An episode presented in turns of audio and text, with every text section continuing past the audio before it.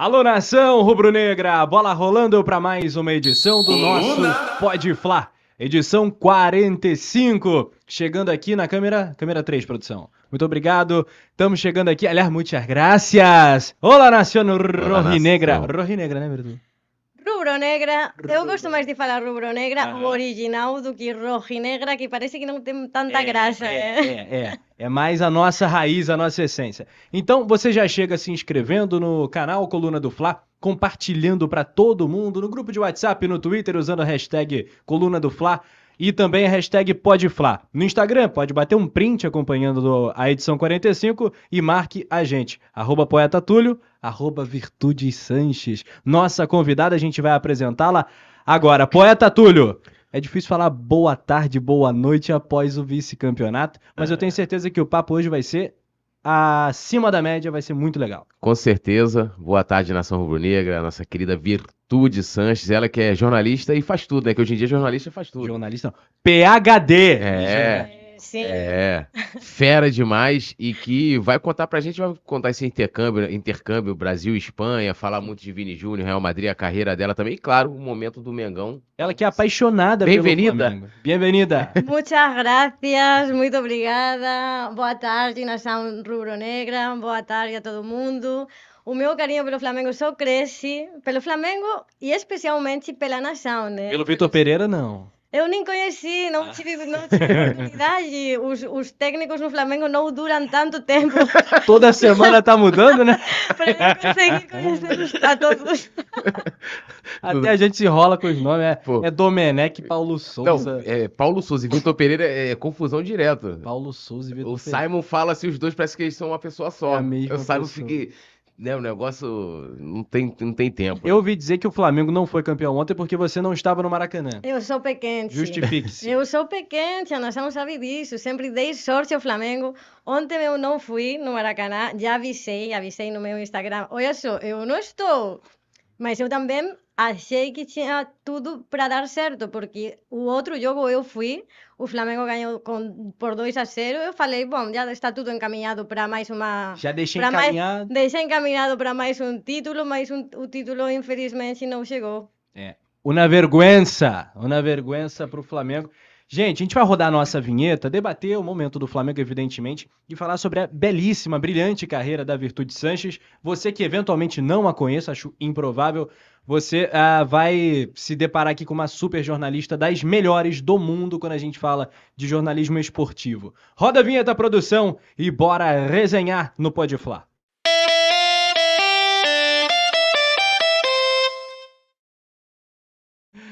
Muito bem, passagens importantes pelo Marca, pelo Flamengo, por onde mais? Apresente-se, Virtudes, pra Meu galera que tá Deus, se eu tiver que tirar aqui agora meu currículo, chegando.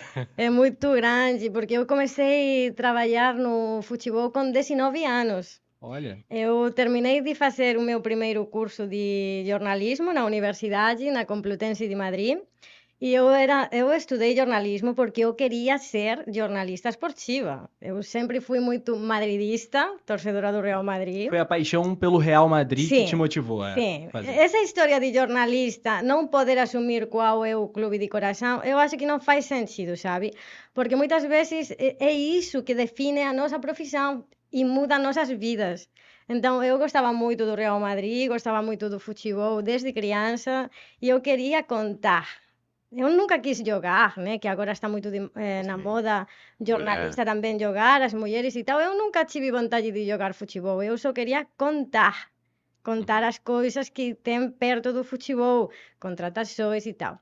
Aí eu terminei o primeiro curso na universidade e iso foi en Madrid, mas eu non sou nascida en Madrid, eu nasci en unha outra región vizinha que chama Castilla-La Mancha. Uhum. Aí tem uma capi a capital da, da província, né, que eu sou de uma cidadezinha do interior. Eu nasci ma- numa cidade de 800 habitantes. Caraca. As pessoas me olham e pensam, ah, gringa privilegiada. Não, eu sou do interior, os meus pais eram família humilde de campo, ou seja, batalhadores, né? Uhum. Aí eu fui na capital, que tem um, um jornal, tem vários jornais, mas tinha um que era o mais antigo, um dos mais antigos da Espanha.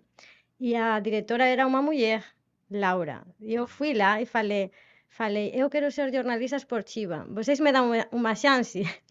Isso com que idade? De 19 anos.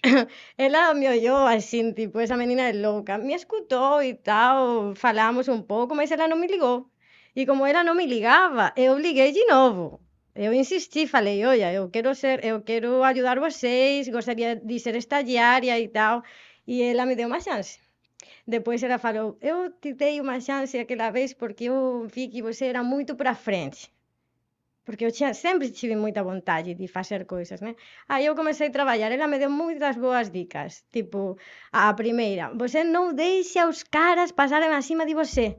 Não deixa. Você tem que ser firme, firme e forte. Se impor. Se impor. Certo. Às vezes isso se confunde com arrogância, mas não é. Ou com mau caráter, ou sei lá, não é. É ter as coisas claras e não deixar os caras passar acima de você.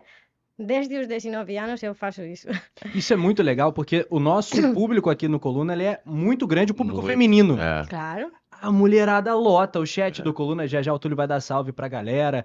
É, várias colegas aqui do Coluna do Fla também. É, é, acho que é quase meio a meio aqui, homens e mulheres no Coluna do Fla. Nossa bancada também, sempre com mulheres. Aliás, saudando a Mônica, que faz um Sim. é, grande trabalho. Natália Coelho também. A Nath Coelho, são muitas feras aqui que compõem a mesa do Coluna.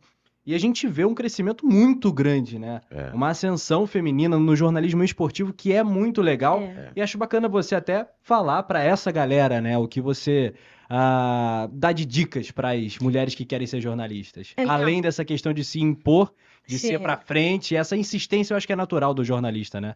Sí, eh, eu depois de estudar, ter, depois, bon, traballei en moitos lugares, traballei nese jornal, depois traballei en outro jornal, en fin, fui pulando de jornais que eu saía dos jornais para ir en outros para aprender de persoas diferentes.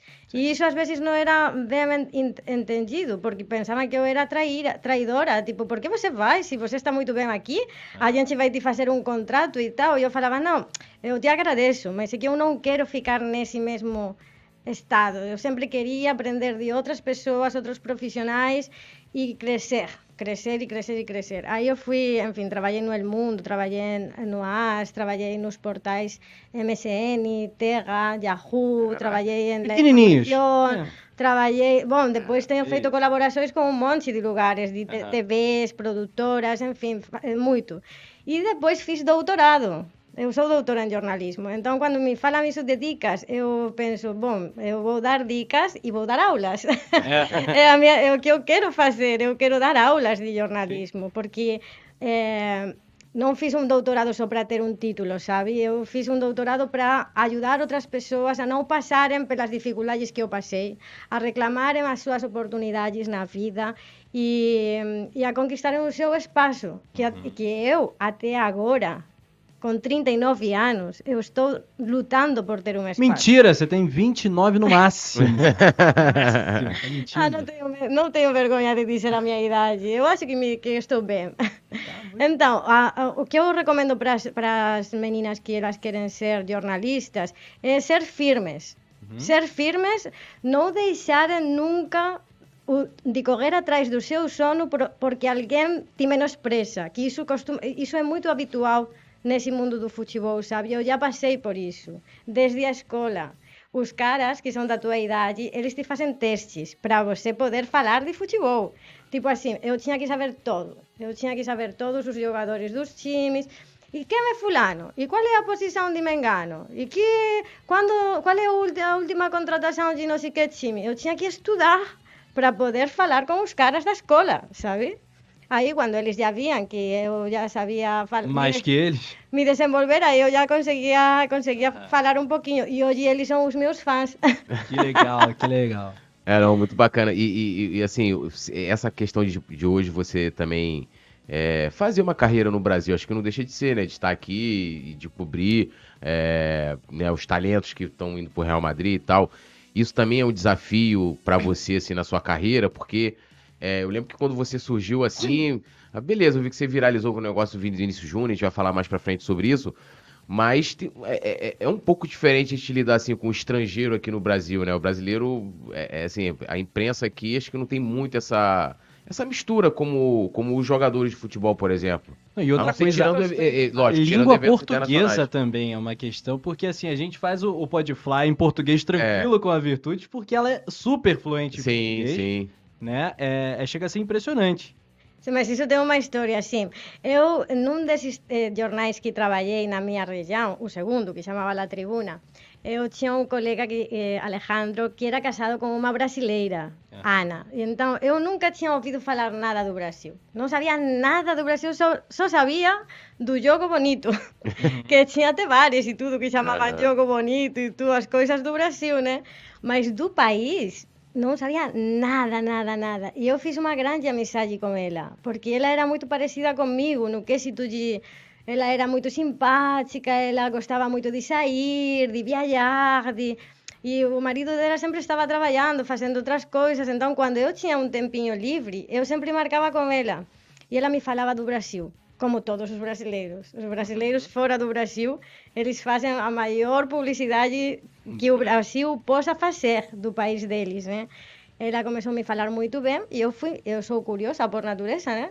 Aí eu ia e pesquisava, o que será isso de São Paulo que ela está me falando? E as praias do Nordeste que ela está falando? Vou ver, vou Que é ver. pão de queijo, caipirinha, que é tudo isso que ela paçoquita, coisas nossas, né? Isso, isso. Aí eu fui me interessando pelo Brasil e eu gostava muito da língua. Quando ela falava português, eu falava, poxa, que língua bonita, eu quero aprender. E eu fui na Casa do Brasil, na, em Madrid, que é um lugar muito bonito também, um centro cultural e residência de estudantes.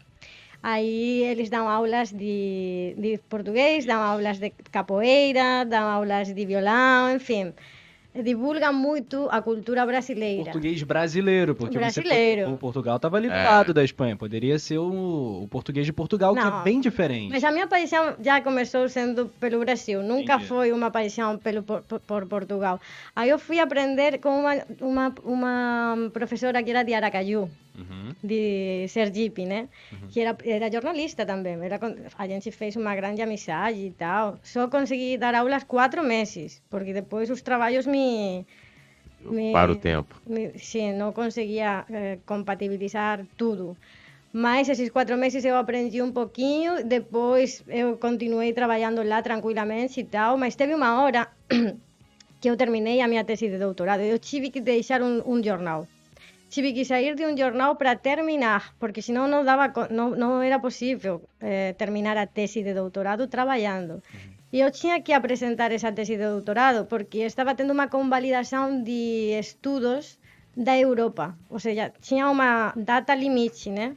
Aí eu larguei tudo, terminei a minha tese de doutorado e quando apresentei, 2016, eu falei, bom, e agora? Porque agora eu tenho um, doutorado e, e tenho um blog sobre o Brasil, que eu tenho um blog há 10 anos, chama brasilmasquefutbol.com, aí eu falo de tudo que não é futebol, né? E, e, e que faço em Madrid? E eu falei, que faço em Madrid se a Olimpíada é no Brasil? Uhum. né? Aí eu peguei a minha mala e vim para o Rio de Janeiro, sem nada. Eu só vim fazer conteúdos para o meu blog, que eu queria eh, difundir e fazer grandes coisas. Né? Aí o Marca entrou em contato comigo. Eles me procuraram para ajudá-los a fazer a cobertura da Olimpíada. E esse foi o meu primeiro grande trabalho na área esportiva no Brasil. Fi- Fiz a cobertura eh, para o Marca. Mas futebol ou todas as outras modalidades? O mais engraçado de tudo é que nessa cobertura eu não fiz nada de futebol, nada, sendo a minha especialidade também, né? Tinha só duas mulheres, Almudena Rivera, que é a mulher mais famosa do, do marca, mais reconhecida, que ela é espe especializada em olimpismo, e eu. Para mim isso foi assim, tipo, do nada, todos os dias na Olimpíada estava minha carinha aí no marca, enviada especial, isso foi muito bonito. Enfim, terminou a Olimpíada e eu voltei para Espanha. E comecei, continuei os meus trabalhos, que eu sou autônoma, eu faço outros trabalhos também, de marketing, conteúdo e tudo para outras empresas. Aí hum, eu tinha que vir para o Brasil fazer um trabalho e eu fui para o Marca, falei para eles, olha, agora estou indo para o Rio de Janeiro, acho que é o momento certo da gente fazer conteúdos exclusivos pro, sobre o do Brasil. Aí eles falaram, sim, sim, tudo bem, você pode fazer o que você quiser, mas tudo futebol, porque a gente está em crise. e o que vende é o futebol, né? Então, só futebol. Eu non sei eh, por que, iso contei o outro día no meu canal de Youtube, porque veio á miña cabeza o nome de Vinicius Junior, sabe? Porque iso foi no ano 2017, o Vini era eh, jogador da base do Flamengo e ele non era coñecido por ninguén. Sí. Ou seja, eu tiña lido alguma materia online do propio Marca, que, é, que o Real Madrid e o Barcelona tiñan interese na contratación dele. E eu tiña outros, outras ideas na cabeza, outras materias, outros, outras coisas que eu quería facer, mas cando ele me perguntou que você quer facer, eu falei, eu quero entrevistar Vinicius Júnior. o seu director do Marca. E, e o seu director perguntou, que é esse? Que, que é esse? Aí eu falei, não, é um garoto do Flamengo que o Real Madrid e o Barcelona querem contratar e tal. E esse, esse, isso dá muita audiência. Quando o Real Madrid e o Barcelona estão lutando, Disputando no mercado, né? disputando no mercado a contratação de um jogador, isso, isso é sucesso garantido, né? Especialmente depois do Neymar, né? Sim. É, uma joia brasileira, revelação, aí junta tudo. Futebol brasileiro, Real Madrid, Barcelona. É, e dizem, não sei se é verdade, né, que o Real Madrid meio que olhou o Vinícius Júnior, ali quis brigar com ele pelo Barcelona com medo, tipo assim, não vamos perder tipo um novo Neymar, né? Sim, porque com o Neymar ficou um pouco feio, né? Ele passou revisão médica com o Real Madrid, depois acabou indo É. para o Barcelona. Toda aquela negociação Tem aí uma, esquisita, né? uma história econômica envolvida que está na justiça, ainda não se sabe Sim. o que o Barcelona pagou pelo Neymar. Enfim, tem aí uma história, sim. Mas eu acho que isso influiu bastante também na contratação do Vini. E que ele eh, optou pelo Real Madrid, que ele sempre quis. Né? Aí bombou de audiência. Então, eh, eh, o subdirector chamou o, o xefe de futebol Internacional. Eu estou contando esa historia para os flamenguistas entenderen que non foi, o, o Vini non foi sempre moito famoso, moito coñecido. Iso foi tudo unha criação, sabe? Do nada. E nesa criação eu estaba aí no meio. Lá no inicio. Sabe, tipo, eh, eu acho que foi o universo, Deus, nos conectou porque eu, fal, eu falaba así. Porque eu fui falar Vinícius Júnior nesse momento. Eu poderia ter dito, falado outros, outras coisas. Falei Vinícius Júnior, com muita certeza. Chegou o chefe de futebol internacional e ele falou: Ah, sim, sim, Vinícius Júnior é um jogador do Flamengo que o Real Madrid quer e tal. E eu falei: Bom, eu estou indo para o Brasil. eu vou tentar entrevistar esse garoto. Depois passei uma lista de outras coisas que eu queria fazer, enfim. E vim para o Brasil. E a primeira coisa que eu fiz no Flamengo foi unha entrevista con o Diego Rivas porque era, mm, non sei, non me lembro se era semifinal da Champions League, eu sou moito ruim de memoria. Eh, mas acho que era unha semifinal da Champions League Real Madrid, Atlético de Madrid. Aí, aproveitando que ele foi jogador sí. moito recoñecido no Atlético de Madrid, eu fui e entrevistei ele. foi moito, moito bon coñecelo, moito bom entrar no mundo Flamengo e tudo isso. E aí comecei a ir nos jogos, e num jogo, o que você falava dos jornalistas, que não estão acostumados aqui no Brasil a ter... eh, Analistas estrangeiros. a- a- não tem estrangeiros nas coberturas, normalmente, né? Na Espanha estamos super acostumados. Na Espanha não só tem estrangeiros de outros veículos internacionais, quanto tem estrangeiros nos nossos veículos também. Então, eh, a familiaridade é muito ass- assumida, né? Aqui não, aqui você chega num lugar e você é diferente Sim. chama atenção. Aí chegou, chegou um jornalista uruguaio e veio me perguntar: e o que, que você faz aqui e tal? Eu falei: não, eu estou querendo fazer uma entrevista com um menino da base do Flamengo, eh, Vinícius Júnior. Aí ele foi, ele foi, ele, ele me ajudou, acabou me ajudando, mas no momento eu não gostei da, da- do que ele fez, porque eu não iria fazer assim. Eu sei quais são os caminhos, né? Se você quer uma entrevista com um jogador, você vai na, na área de comunicação e pede. Depois, se eles te dão ou não te dão, você já vai pelo caminho B. Sabe? O, o caminho B ou o C ou o D, o que precisar. Mas o primeiro é isso, né? E eu ia facer así, mas ele chegou no Rodrigo Caetano, que estaba por aí nos corredores do Maracanã, e o cara simplemente chegou no Rodrigo Caetano e falou Esa garota aquí que é jornalista do Marca, ela quer entrevistar o Vinicius Júnior. E o Rodrigo Caetano surtou. Iso foi moito engraçado. Ele ficou moito nervoso. Sabe, non, non acho que ele fez con maldade. Não acho que ele me tratou mal com maldade. Assim, me tratou mal entre aspas. Não me xingou, não me tratou mal. Mas não é uma forma correta de tratar uma pessoa. Ele não me tratou bem.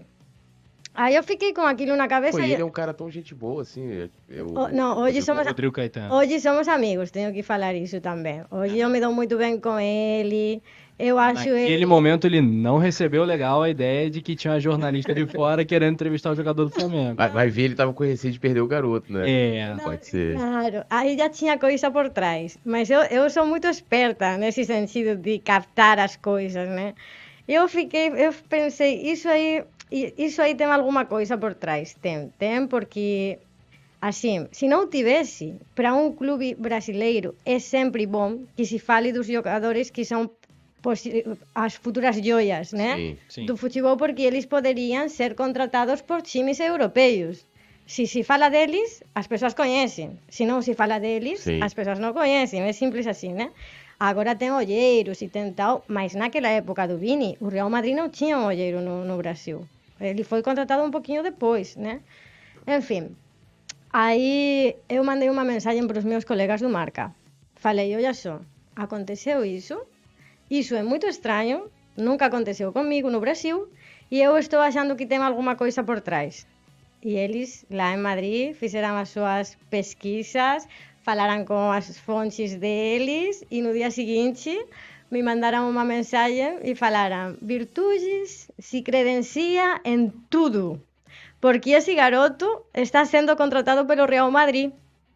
E aí eu comecei a história Então, do... por isso o estranhamento ali do, do- a reação, né, do Rodrigo Caetano, né? Tipo, será que ela sabe de alguma coisa? Claro, porque eles me estavam, estavam me tratando, até os jornalistas e todas, todas as pessoas, como a espião do marca.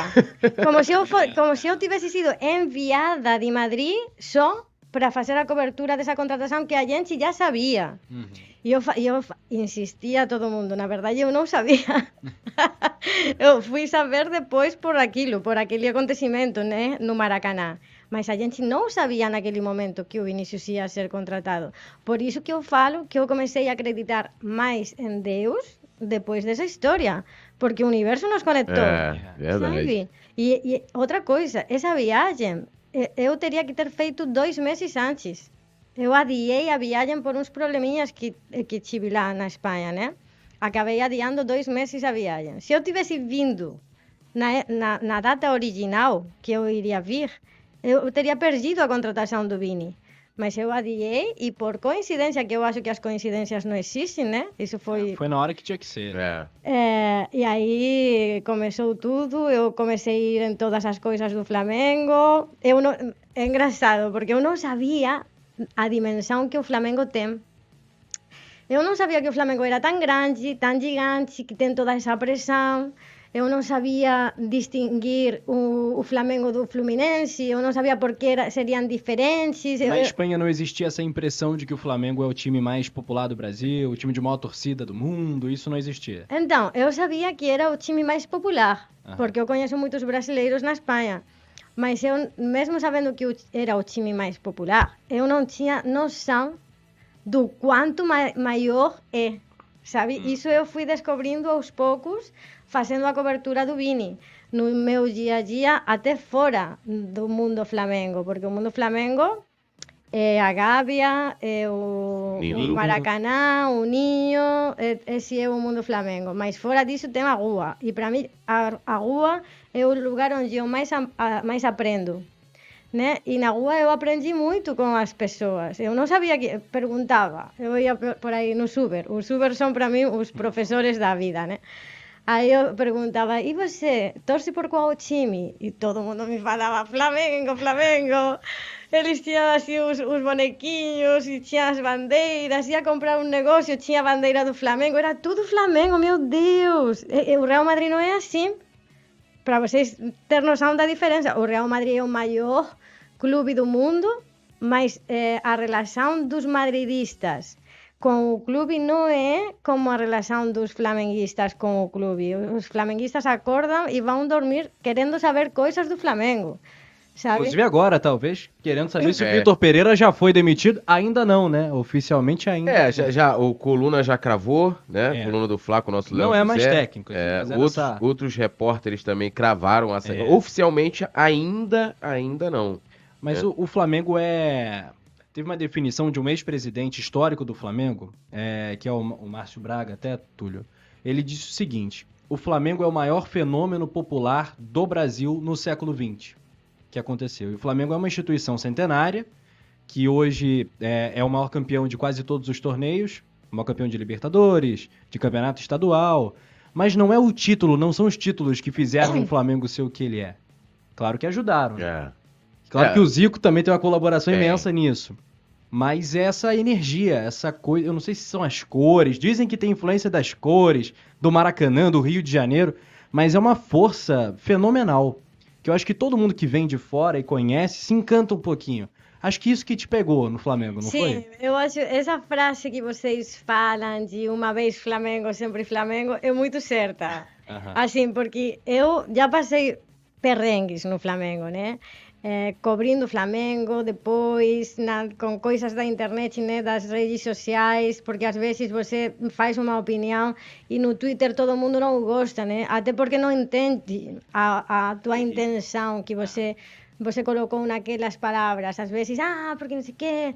Bom, eu tive algunhas briguiñas aí como Ana xa, eh, no Twitter que non pasan diso porque o futebol é tan bonito que, ah. o que, ah. que todo pasa, todo se renova, sí. todo volta, sabe? Uh -huh.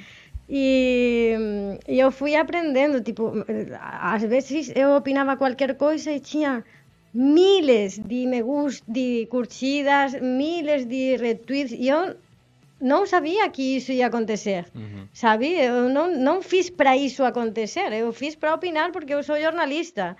Mas quando eu via isso, falei, meu Deus, isso, isso é outra história, é outra parada. No Real Madrid não acontece isso. O né? engajamento do Flamengo é maior que o do Real Madrid.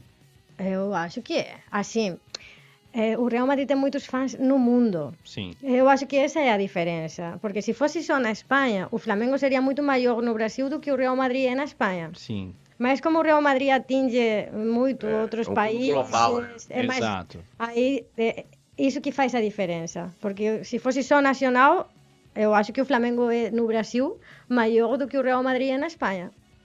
Mas assim, aqui você pode falar tudo abertamente. A gente nem sempre fala o que o torcedor quer ouvir, É. né? Isso é normal e É. todo mundo tem opinião. Você acha que o Flamengo tem esse potencial global? Você acha que o Flamengo pode ser, não jogando a Champions League, por exemplo, que é algo que, É. que hum, a gente Impacta, perde bastante, né? Jogar Libertadores contra times de, ah, de países menos tradicionais no futebol, menos fortes economicamente, a competição não, não tem o mesmo alcance da Champions. Você acha que o Flamengo conseguirá atrair, por exemplo, o público europeu para parar e ver um jogo do Flamengo? Então, isso não depende só do Flamengo.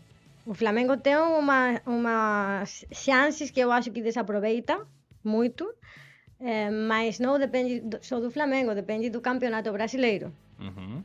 Se o campeonato brasileiro for atraente para as pessoas, se o campeonato brasileiro passar na, na, nas TVs internacionais, se fizerem uns, uns acordos que liberem as, essas imagens para outros países, porque às vezes você tem que ceder para ser conhecido, ou para fazer, né? Então, não é tudo pagar muito, muitos milhões para que esse campeonato passe fora do Brasil. Às vezes você tem que dar de graça, ou quase de graça, para beneficiar, para atrair público. Que público não é só público, público é, é potencial cliente de muita Sim. coisa, né? Sim. São potenciais compradores de muitas coisas. E o Flamengo poderia ter essa união que não existe no Brasil, que eu acho que não, não, não é culpa só do Flamengo, eu acho que é culpa da estrutura do futebol brasileiro. É o futebol brasileiro que tem que fazer esse trabalho de, de pensar o que eles podem fazer, em que coisas podem se unir para o futebol brasileiro ser mais conhecido fora. Eu faço a minha parte. Uhum. Eu tento sempre levar para a Espanha e para a Latinoamérica também, que tenho muitos seguidores lá, informações do Brasil, opiniões de jogadores. Apesar que muitas vezes também a gente é usada pelos empresários, né? Isso também é complicado. Porque você tem que saber muito, is- você tem que saber muito de jornalismo e muito de como funciona o futebol para você não cair em furada e em enganação de feeling. empresários. Sim. É. Que muita gente me. Agora já menos, né? Porque já me conhecem mais. Mas no início falavam: Virtudes, eh, não sei que clube da Espanha está querendo contratar Fulano. E eu falava assim: quando eles contratarem, me fale. É o sonho de todo empresário, né? Ah, dá uma cavadinha, né? Fala, meu sobrinho, a Virtude Santos falou que o meu sobrinho vai jogar no Real Madrid.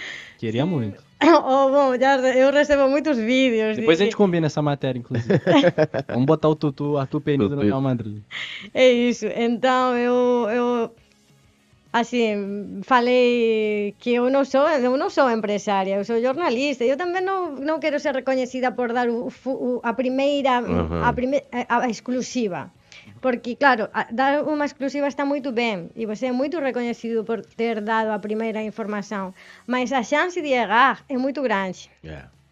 A chance, e, e, e eu acho que o meu diferencial tamén non é dar a primeira noticia, sabe?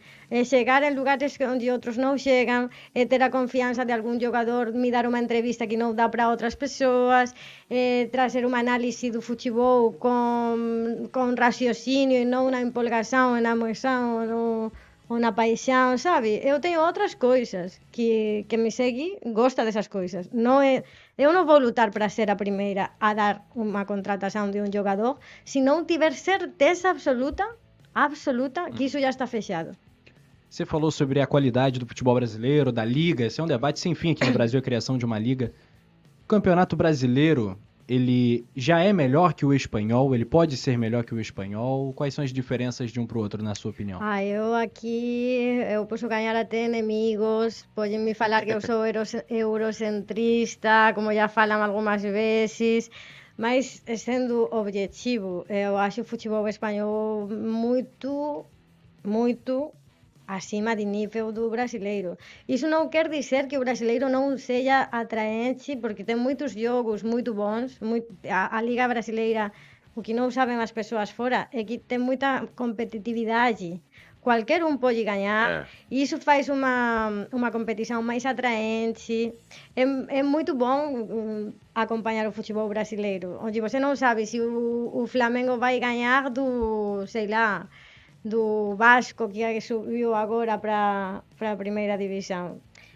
E iso é bom. No, na España ten surpresas, así, acontecen surpresas, de chimis pequenos gañaren de chimis grandes, mas quasi sempre os que están acima na tabela son os mesmos, sí. os que gañan as competições son os mesmos, só que os jogos son moito bons, você vê máis técnica, você vê... Non vemos o que eu estava falando hoje no, no Twitter, Um cara como Marcelo, que já está se aposentando, ele está fora de forma nitidamente e ninguém de uma saga tentar tirar a, a bola dele antes de fazer gol. Isso não acontece no futebol espanhol. É muito difícil você ver uma jogada como essa.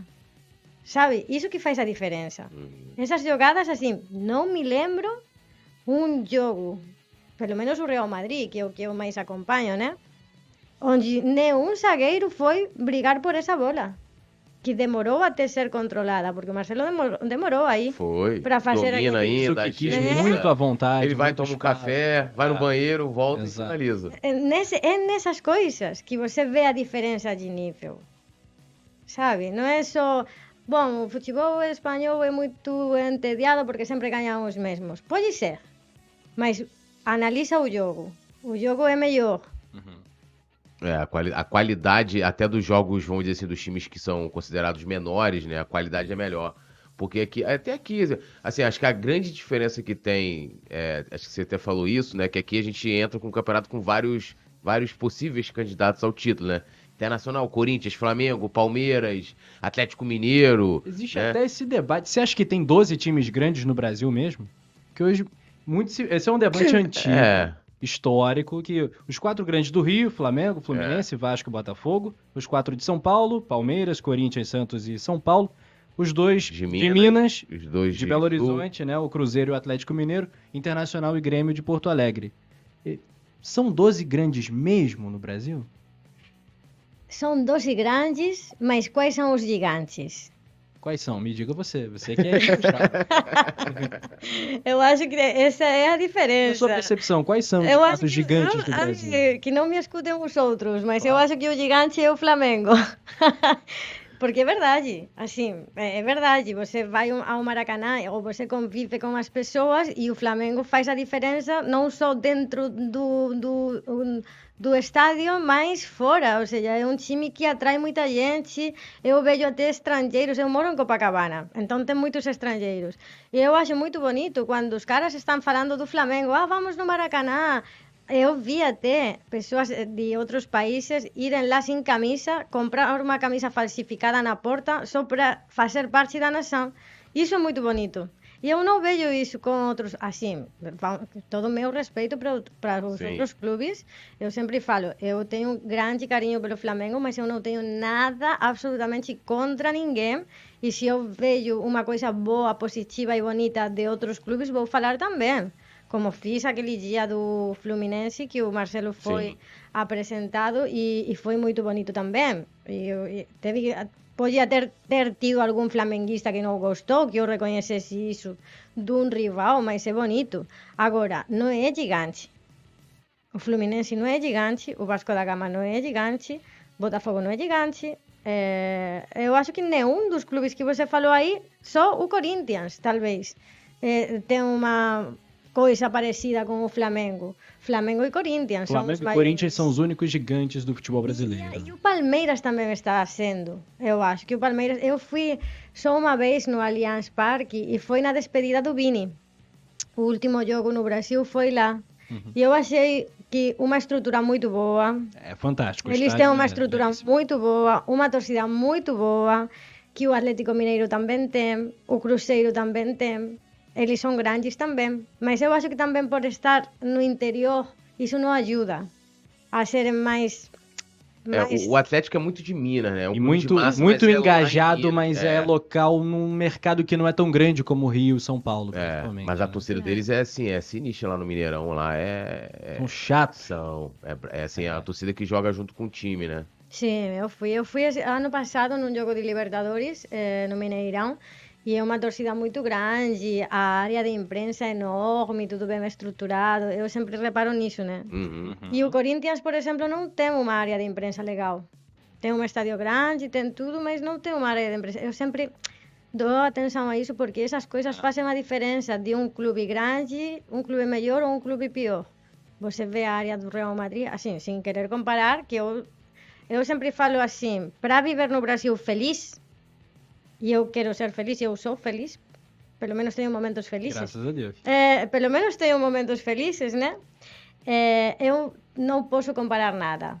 Não posso comparar os valores das coisas, não posso comparar a qualidade do, das estradas, a limpeza, não posso, não posso comparar. Isso é o que temos. E já está, sabe? Eu, Sim. com aquilo que tenho, eu vivo Uhum. seja melhor ou pior, não tem problema. Mais ás veces, claro, como jornalista e como doutora en jornalismo e tudo, o tratamento ao jornalista é moito importante. As condições que vos está dando para os jornalistas traballarem. Porque ás veces você chega un lugar e non ten wifi. É. Yeah. Como o jornalista vai trabalhar? O Maracanã é muito, muito instável. É horrível. Yeah. Isso me sorprendeu. Eu já tive que mandar crônica aquí escrevendo nas notas do meu celular e com a minha internet do celular, porque non daba.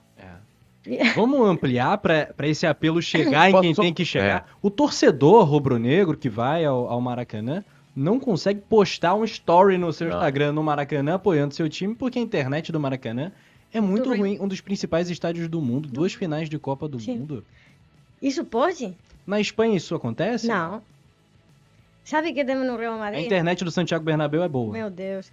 Não, aí não só a internet, é que no Santiago Bernabéu assim, claro, os caras trabalham no luxo e não sabem. Aham. Eles trabalham. E isso é uma reclamação que eu faço também para o jornal muitas vezes. Que às vezes eu mando coisas e eles demoram a, a publicar ou não publicam alguma coisa. E eu vou, cobro, pra... eu falo, olha só, você não imagina o perrengue que eu sofri para fazer essa merda, sabe? Então publica logo. Non deixe iso sin publicar non, porque para você non vale nada, mas para min vale moito. Sí. Porque todas as dificultades que eu paso aquí, eles non pasan lá. Eles ten lá, así, sin querer criticar, coitados, que eles son moito bons os colegas, né? Uh -huh. Mas lá no Bernabéu ten unha televisión, siña, aquí, ou sea, unha mesa para cada jornalista sin desi tamaño, jornalista de jornal, non falo de televisión, que eles ten a parte específica, uh -huh. moito mellor. Uh -huh. Mas jornalista de jornal ten unhas mesiñas así, coladas unhas con as outras, a, a escalación toda bonitinha que ti dan, antes te reciben con comida, bebida e tudo para você non pasar fome no, no estadio e unha televisión pequenininha aquí. Você está vendo o jogo moito bonito lá no, no Bernabéu e você está vendo a jogada aquí no seu, no, na súa tela. Aí non ten chances de agar. É. Como você vai chegar se você está vendo a repetição até aqui na sua tela? No Maracanã, não. No Maracanã, você olha para lá, o nego faz gol, como vocês falam nego, que eu adoro. O nego faz gol e você não vê. Perdeu. É É verdade. verdade, tem, tem dificuldades aqui que é, é E a dureza. posição das tribunas de imprensa também super afastada É. do campo. É, enfim, é mal pensado, na verdade. O que, que a galera tá falando no Vamos chat, lá. Túlio? Me diga. Vamos lá, dar um salve aqui pra nação rubro-negra, vai dar um salve aqui, lembrando todo mundo de deixar o like, se inscrever no canal, ativar o sininho de notificação e dar aquela moral pro Colono do Fla no prêmio IBEST 2023, né? Colono do Fla concorrendo na categoria esporte, né? Então, ó, QR Code na Um tela. super importante, gente. Ajuda o Coluna do Fly, é só acessar, né? Sim, Onde que QR tá? Code, QR Code tá, tá- tá aqui do meu ladinho aqui, ó. Legal. Tá aqui, ó. Tá aqui o QR Code, a galera pum, aponta o celular ali, ou colunadofla.com barra vote. E vai lá e dá aquela moral pro Coluna. Um salve aqui pro nosso querido Mário Malagoli, CRF maior do mundo, Enzio Chaves, que é membro do Clube do Coluna. O Matheus Rocha falou, ó, legal vocês trazerem a Virtude, eu gosto muito do trabalho dela. Yuri Reis também, que é membro do Clube do Coluna. Boa tarde, Virtude, Poeta Túlio e Rafa Penido. Matheus Rocha disse, ó, a, a virtude, a Virtudes é pé quente.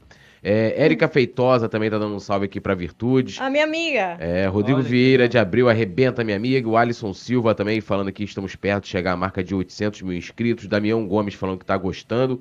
E Yuri Reis também falou muito interessante as pontuações da Virtude. Não conhecia o trabalho dela. Parabéns, disse ele aqui. Yuri Reis, que é lá de Salvador, rubro-negro lá de Salvador. Como é que ele pode te acompanhar? Redes sociais, Virtudes. Sim, eu conheço o Salvador. E aí? É muito bonito. Não, não queria sa- sair de lá quando eu fui. Primeira capital do Brasil. Muito bonito. Assim, tem um clima. E eu, sabe o que me surpreendeu em Salvador? Todo mundo sorri. Uma energia diferente. né? Sabe? Todo mundo É com um aquele sorrisão. Hum, e eu falei, meu Deus, eu cheguei na terra da felicidade. adorei, adorei, adorei. Bahia maravilhoso. O Celso Barbosa também aqui com a gente. E, né, a galera lembrando, quer mandar pergunta, pode ficar à vontade também, né? Dúvidas. E a gente vai falar de tudo do Mengão, né? Tudo. Ela que teve uma passagem importante pelo Flamengo, pelo Departamento de Comunicação do Sim. Flamengo também, que será pauta já já. Suas redes sociais, Virtudes, pra galera As poder te minhas seguir. redes são Twitter, Virtude Sanchez. Eu tenho que eh, brasileirizar o meu nome. Virtudes Sanchez. E no Instagram sou vir com duas Cis, underline Sanchez. É, é facinho de achar. E tá bombando quase 50 mil seguidores só no Instagram. É muito legal, muito legal. Poeta Túlio. Não, eu queria saber se a entrevista com o Vinícius Júnior aconteceu.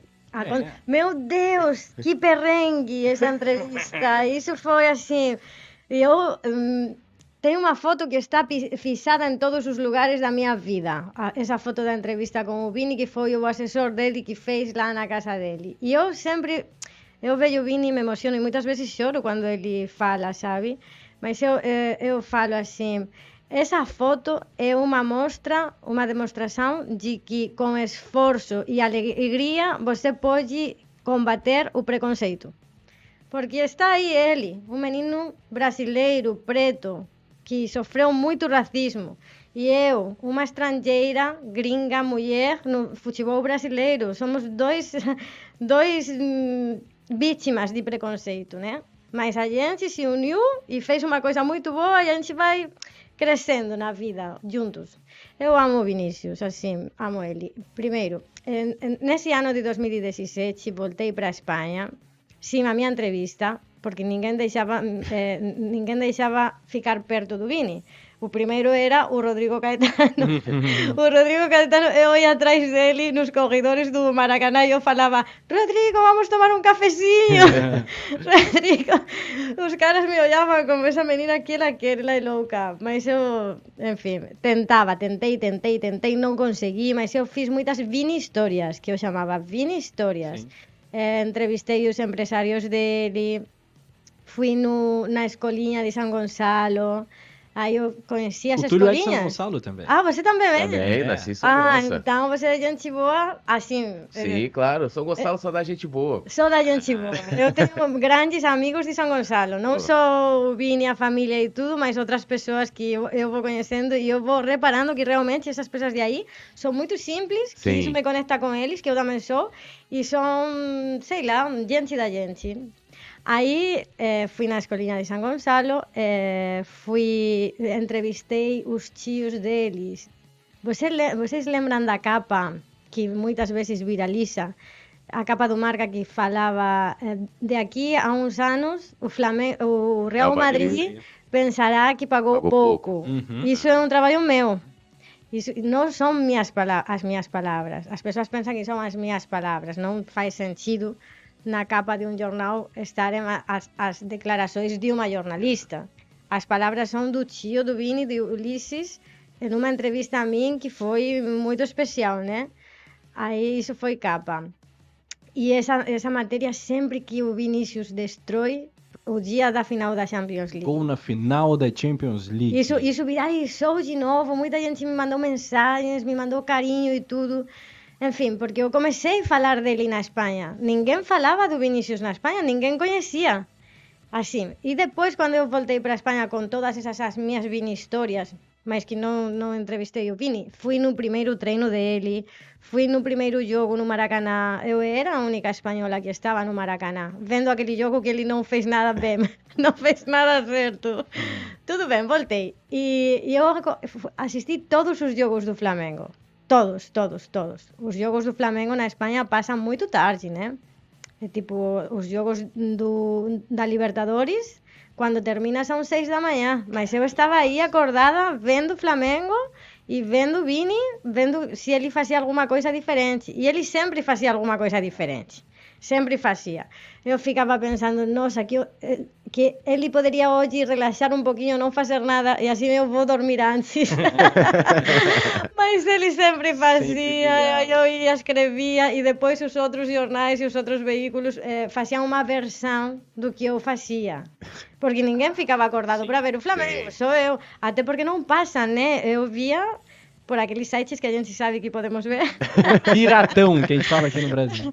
Mas eh, as pessoas lá não tem, não sabem como podem assistir os jogos. Aí tudo isso foi crescendo, crescendo, crescendo, porque é assim, se o marca fala, é porque é importante. Claro.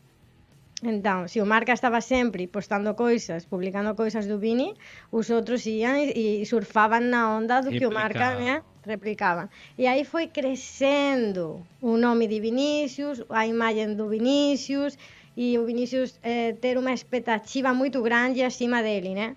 E aí, quando ele ia fazer 18 anos e, e tinha que se incorporar ao Real Madrid, eu estava em Madrid. E eu falei para o diretor do jornal, olha, se a gente quiser fazer essa entrevista, porque o diferencial de um grande jornal é fazer uma entrevista en exclusiva, né? eh, a gente ten que ir pro Brasil, porque aquí na España o Real Madrid non vai deixar a gente se entrevistar ele.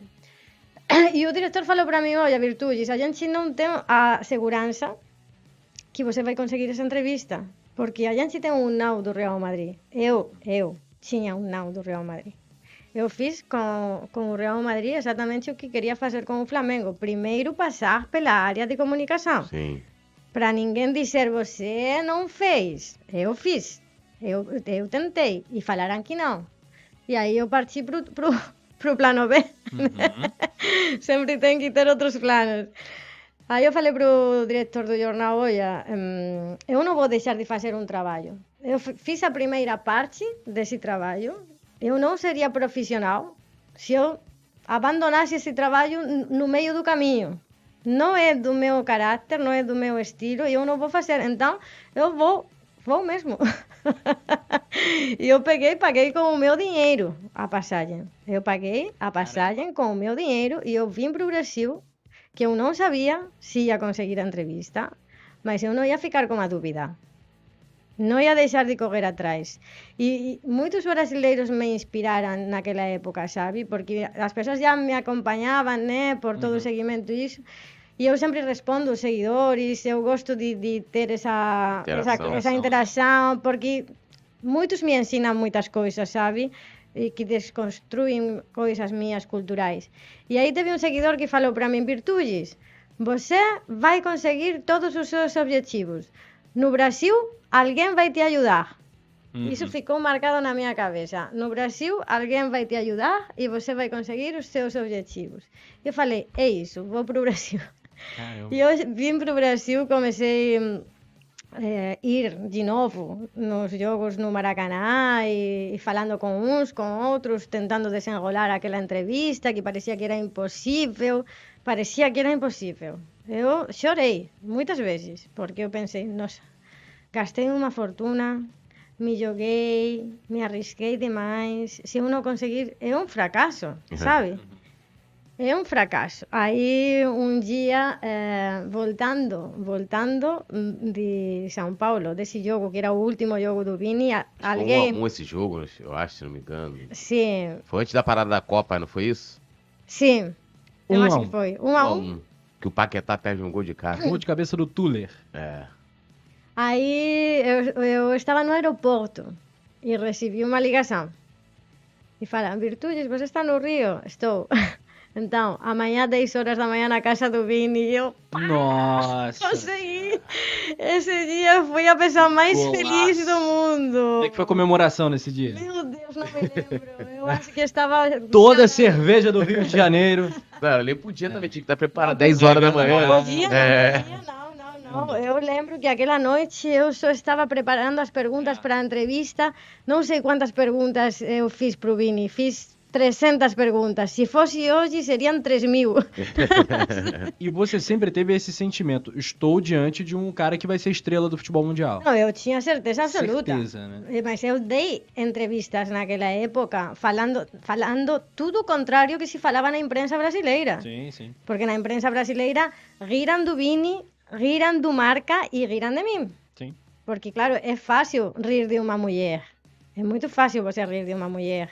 Ou, ou- ou colocar o dedo no olho, como eu falo. Colocar o dedo no olho de uma, de uma mulher é muito fácil. Eu quero ver vocês fazer com os homens. Porque homem não ri de homem. Não, não ri do trabalho de um outro cara. Respeita, ou pelo menos fica calado e não fala nada. Mas teve gente que riu de mim. Agora eu posso lembrar de todas essas, essas, essas coisas e dizer, eu parece que eu sabia mais. E Que qual vocês? episódio, qual comentário, assim, você destacaria? Ah, teve um dia lá na Sport TV, por exemplo, que eu resgatei aquele vídeo há pouco tempo atrás. Lá do. Não sei qual que você tá falando. Que chama de Neguebinha. Bom, não, não, esse Esse? também. Não, bom, tudo bem. Isso aí, eles riram dele, do Vini. Que eu posso achar muito ruim, deselegante, antiético, antiprofissional. Posso falar muitas coisas. Mas eles riram de mim, de mim também. Um dia teve na, na, na Sport TV um programa e passou uma matéria do Marca que o Real Madrid estava preocupado pelo Vini, porque estavam dando muita pancada no Vini naquela época, né? Então, ele corria um, um sério risco de se, de se machucar nesse breve período, que eram seis meses que ele estaria no Brasil, né?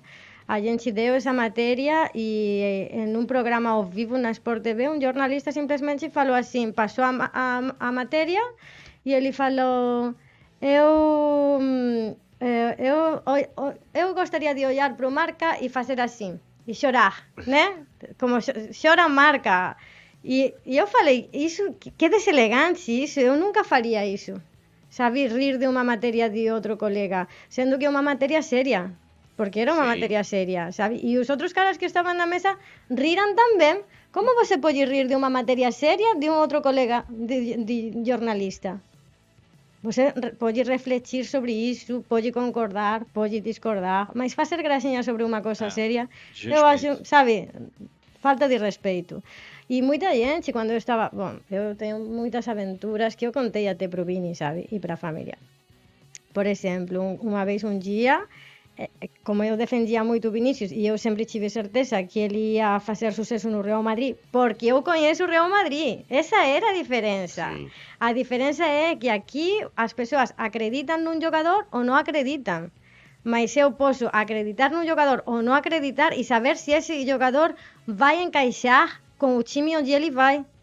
Eu conheço o Real Madrid muito bem. E eu conheço a torcida do Real Madrid, conheço os, os- as cabeças que dão certo e as cabeças que não. E o Vinícius tem uma grande cabeça. Eu vi isso desde o início. O Vini é um menino com uma cabeça excelente, maravilhosa. Isso faz toda a diferença no Real Madrid. Toda a diferença. Então, uma vez um jornalista falou assim para mim: Virtudes, olha só, não, não confia tanto nesse garoto aí, que ele é um cachaceiro. Ele sempre está lá em São Gonçalo eh, bebendo. Falaram que o. Falaram. Quem, quem foi? O jornalista? Um jornalista O falou pra jornalista mim. falou que o Vini Júnior era um cachaceiro, cachaceiro. em São Gonçalo. Sim, sim. É sério? Isso falando, mas eu sabia por que eles falavam para mim. Sabe por quê? Porque eu sou gringa e sou mulher. Então o cara queria me confundir. Ah, Tipo, sim. Sabe? Ah, se tipo, eu ele não- é isso que você tá falando e tal. Exatamente. Se ele lança esse boato, essa mentira e essa fofoca para mim, se eu, se eu fosse uma jornalista inexperiente ou fosse uma jornalista ruim, eu falaria, sério, é verdade. E de repente até iria me ou o que for. Mas eu não sou assim. Eu, falei para ele, olha, eu não vi. Até que eu não veja, eu não, não vou acreditar. Depois descobri que ele era torcedor do Vasco. Tinha porquê. Mas é, mas é um negócio assim que eu não, eu não entendo, não sei se você vê isso com o Vinícius Júnior. é Porque assim, é, eu- é, assim, era muito nítido. Qualquer jogo da base que você assistia, você via que ele era muito diferenciado, que ele teria um Sim. assim, potencial muito grande. É, a gente tinha uma coisa aqui no Brasil, vou dar um exemplo, o Ronaldo Fenômeno, por exemplo, surgiu no Cruzeiro, né, não foi nem no, no- no Flamengo. Mas, é, é, pelo menos ali nos anos 90, a gente, mesmo sendo de outros clubes, ele saiu daqui muito cedo, foi, pro- foi lá pra fora e tal. Mas a gente torcia pelo Ronaldo. Então, tipo assim, a coisa, pelo fato dele ter surgido pelo Cruzeiro, não fazia diferença. Então, pô, o Ronaldo na seleção a gente sabia quando ele foi convocado em 94, apesar dele não ter entrado em campo, que ele seria o futuro do Brasil ali. Mas com o Vinícius Júnior é diferente. Eu vejo, eu não sei se as pessoas, mesmo depois dele ter saído do Flamengo, ele tá no Real Madrid, então, é, é, seleção brasileira, né? E me parece que quando eu vejo alguns comentários, principalmente quando ele tá arrebentando, que é quase sempre, ou seja, quase toda semana, que é tipo uma coisa do clubismo ainda, de tipo assim, eu não sei se tem a questão do racismo também, é, não sei. Mas é, o Botafoguense não gosta do Vinícius Júnior, o Vascaíno não gosta, o, o Tricolor não gosta do Vinícius Júnior, o Corintiano. É um negócio assim que eu não consigo entender. É, eu também vi isso, e até com pessoas que são de outro, torcedores de outros clubes que moram na Espanha. É muito, é muito interessante para mim, mas eu, como, como eu, eu conheço muito bem o Flamengo, eu sei que isso é inveja. Eu sei que isso eles falam tudo, tentam de- de- diminuir o, o mérito do Vinícius, porque o Vinícius saiu do Flamengo, os brasileiros Sim. os brasileiros. Os espanhóis já são outra história, que tem muito a ver também, porque ele é do Real Madrid. E eu sempre falo isso para os madridistas. O antimadridismo é igual ao anti-flamenguismo. E o Vinícius sofreu os ansis nos dois países. Isso é muito forte. E quando me fala, me perguntam assim, por que o, o Vinícius tem todos esses problemas de racismo e tal, e o Rodrigo não tem? E eu sempre falo, porque o Rodrigo saiu do Santos. O Rodrigo não tinha toda a mídia acima dele. O Rodrigo, eu quis fazer uma cobertura do Rodrigo assim mais próxima quando foi contratado pelo Real Madrid e no jornal me falaram que o Rodrigo era segundo nível. É curioso porque eles foram vendidos pelo mesmo valor, ali aproximadamente na casa de 45 É. milhões de euros. Sim, mas segundo nível não é só em qualidade, eh, também. Para mim, Vinícius é muito melhor do que Rodrigo. Ah, mim também. É, sempre foi. Essa pergunta me fazem sempre. To, to, É. Toda vez que coloco no Instagram, faz uma pergunta, tem essa pergunta. Rodrigo ou Vini Claro, Júnior? é. São seis anos quase que eu estou falando que o, que o Vini é melhor que o Rodrigo, sem tentar tirar os méritos de Rodrigo. Sim. Acho um jogador bom, mas ele não é um jogador diferente e que vai fazer época e vai ser ídolo do Real Madrid. O Vini já é ídolo do Real Madrid e vai ser mais ainda. Você não vê as crianças indo atrás do Rodrigo do jeito que vão com o Vini. Aliás, eu acho que isso é uma coisa de aura, ah, sabe? Que o Vini atrai Sim. pela energia dele, sei lá, não sei, uma coisa, uma parada especial, sabe? Mas eu vejo isso dos, dos brasileiros, que eles agora, como ele está fazendo muito sucesso no Real Madrid, eles já não têm como dizer, ah, É. como eles falavam naquela época, não é isso todo. É. O Vini não é isso todo. Antes falavam, antes falavam, eh, o Vini não é isso todo, e agora falam, sim, ele é bom, porém... É, sempre tem porém, um mas, porém, porém... Sabe? Ele tem que entrar menos nas provocações. Ele gosta Eu muito vi um negócio desse agora, que o pessoal criticando que foi um negócio com o Gavi, não foi isso? Uma, uma- do lado do, do Barcelona? Alguma coisa assim. Aí falaram, ah, não, ele, ele não tinha que ter falado, não tinha que ter provocado, não tinha que ter. Então, É, sim, e sabe que eu falo isso, isso? Fiz um vídeo outro dia no meu canal de YouTube e, e peguei uns pedacinhos nas redes sociais.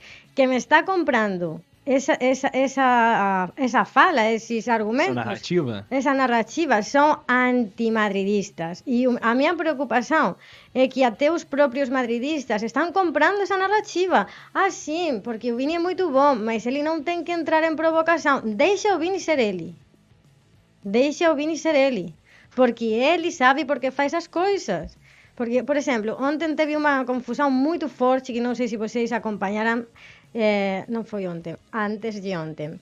No último jogo do Real Madrid, terminou o jogo e o Fede Valverde, uruguaio, ah, sim, Uruguaio. sim, foi escroto pra caceta. ele foi procurar um jogador do Villarreal que estava subindo eh, no ônibus para voltar para casa e pegou um soco na cara dele.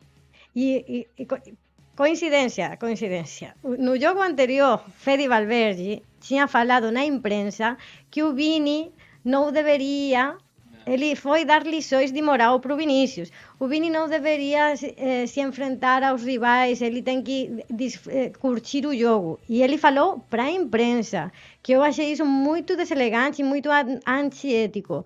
Porque se você é colega do Vini e eles são colegas do Castilla, lá na época do Castilla que eu fazia a cobertura, o, o Fede estava começando com o Vinícius, eles se conhecem há muitos anos. Não era para Fede sair na imprensa dizendo isso, sabe? Se você tem que dizer alguma coisa para o Vinícius, fala no privado, Sim. não exponha o garoto. E depois, no jogo seguinte, ele vai pegar um soco num jogador. Ou seja, ele que tinha falado que tal, que o Vini não deveria, não teria que fazer, não teria que não sei o quê, ele piorou muito o que o Vinícius fez. Sim. O Vinícius pode ali falar algumas coisas, tipo como ele falou para o Ferran, que falou, você é muito ruim. Provocação normal, né? É, mas é uma. provo- Assim, a questão da, da- Vamos dizer assim, da confusão. Tipo, vou pegar aqui um rival do Flamengo, Felipe Melo. Felipe Melo é o cara que entra no jogo pra né, provocar, ele, ele reclama do juiz e tal, faz a provocação. O Gabigol, pô. Né, aquela. Lógico, a violência a gente vai sempre repudiar. Mas a provocação, às vezes, a discussão ali do jogo tá quente, é um clássico. Eu, se eu- que eu- quando é um cara do meu time, por exemplo, teve um, tem um lance que sempre viraliza também do Gabigol, que foi em 2019, que tem dois jogadores do Rodrigo e outro jogador do Vasco, que eles, eles vão pegar a bola, eles batem um no outro, aí o Gabigol fica rindo. A gente acha aquilo O legal. famoso deboche. O né? deboche. Mas esse deboche na Europa não tem. Na Europa, mas só que na Europa é pior. Às vezes na Espanha tem zagueiros que são mal educados, que são que se falam em espanhol e eu não sei a palavra em português. Barrio bajero macarra. Aham. Que São- significa o quê? Traduz pra gente. Barrio bajero e macarra quer dizer aqueles caras que são hum, de, de, não sei, de briga mesmo, de fight, sabe? Que não tem estilo nenhum, que são o pior do pior do pior. Ah, aqui eu acho que o nosso termo é bruto, brucutu. É. Esse zagueiro. Brucutu? Zagueiro brucutu. É. É sério? É uma palavra engraçada, né? Bem Que é brasileiro. o zagueiro que é, Que é o zagueiro de que- técnica, só sabe bater. Não, mas não é só bater. É Truculento. falar, sabe? Às vezes, porque o Vini tem muito isso. Contra o Vini, ao Vini, os jogadores falam um monte de coisas que eu acho. Fofocam, né? Ah, Eu acho que o Vini, ele é tão inocente que ele nem sabe o que muitas palavras significam, sabe? Então, o Vini não vai para ninguém falando o que lhe falaram. Porque o Valverde fez. Ele falou que o outro cara, o zagueiro do Villarreal, falou: o teu filho não vai nascer. Nossa. E isso é muito forte porque porque o Fe, a, a mulher do Fede Valverde está grávida e nos primeiros meses de gravidez eles tiveram um problema e quase perderam o filho. Então, o cara falar para ele, isso aí é no- pesadaço. Que isso. o cara falar no meio do jogo eh, isso que falou, "Ai, você não vai ter o seu filho. Eu entendo a, a, que o Fede Valverde tinha- eh, tenha se chateado, mas também não sabemos o que falam para o Vinícius. Sim. Claro. Porque o Vinícius nunca falou Sim. o que os zagueiros falam para ele. Se, se o zague... um zagueiro falou isso para o Fede Valverde, imagina o que não dizem para o Vinícius. É. Sabe? Então, agora muita gente, ah, claro, mas é que Fede Valverde não é normal ele ter feito isso, porque, claro, xingou, sabe, mexeu com a família, isso não se faz. Mas você que está defendendo isso, não está falando a favor do Vinícius. É, e a contradição do Valverde ter falado antes, né? É, Sim, do Vini. sim. é, repudiando o comportamento e depois fazendo pior, né? É. Fazendo muito pior. Nossa, que coisa pesada. É, você não sabia essa história, não? Isso aí repercutiu pra caceta. É, muito pesada. Ô Virtudes, o Vinícius vai ser melhor do mundo? Existe essa expectativa do torcedor do Real Madrid? Com certeza. Ele vai ser. Ou seja, não tem como não ser. É que o Benzema está no melhor eh, momento da carreira dele graças ao Vinícius. Aham. Porque se não fosse pela ajuda do Vinícius, o Benzema hoje não seria tudo o que ele É fez. só colega bom, né? Cristiano Ronaldo, É. depois vai, muda, vira a página, Vinícius Júnior, pá, legal. O que o Vini está fazendo com o Benzema, o Benzema fez durante muitos anos com o Cristiano. É. O Benzema, eh, ele foi, como falam aqui, garçom, né? Garçom. Garçom. Ele foi garçom do Cristiano Ronaldo por muito tempo e agora o Vini está sendo garçom do Benzema. Na hora que Benzema aposentar, que já vai ser daqui a pouco, e tenha, vai ter que vir um, um ponta no Real Madrid, que é um, essa é a grande discussão agora, porque o Hendrick ainda é muito jovem, ele ainda não está pronto para uma para para esse nível, né? Mas eu acho que quando o Benzema não estiver mais, o, o Vinícius vai ter muito mais protagonismo. E não tem como o Vini, pelo caminho que ele está indo, não ser o melhor do mundo.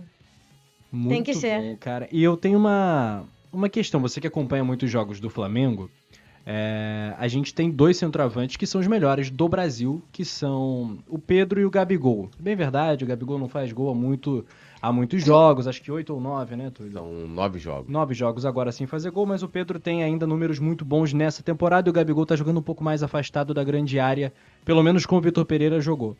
É, você acha que Pedro e Gabigol têm nível Real Madrid? Você que conhece tão bem o Flamengo e tão bem o Real.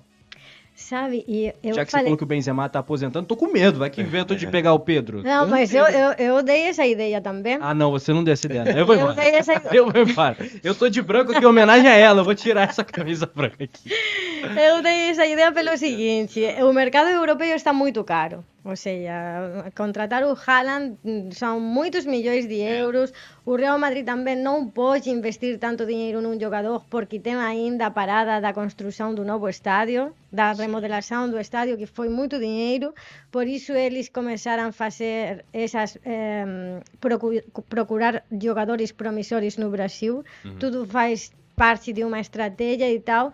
E o, o fato é que a gente não tem uma reposição para o Benzema. Não tem ninguém de certo nível para ajudar o Benzema.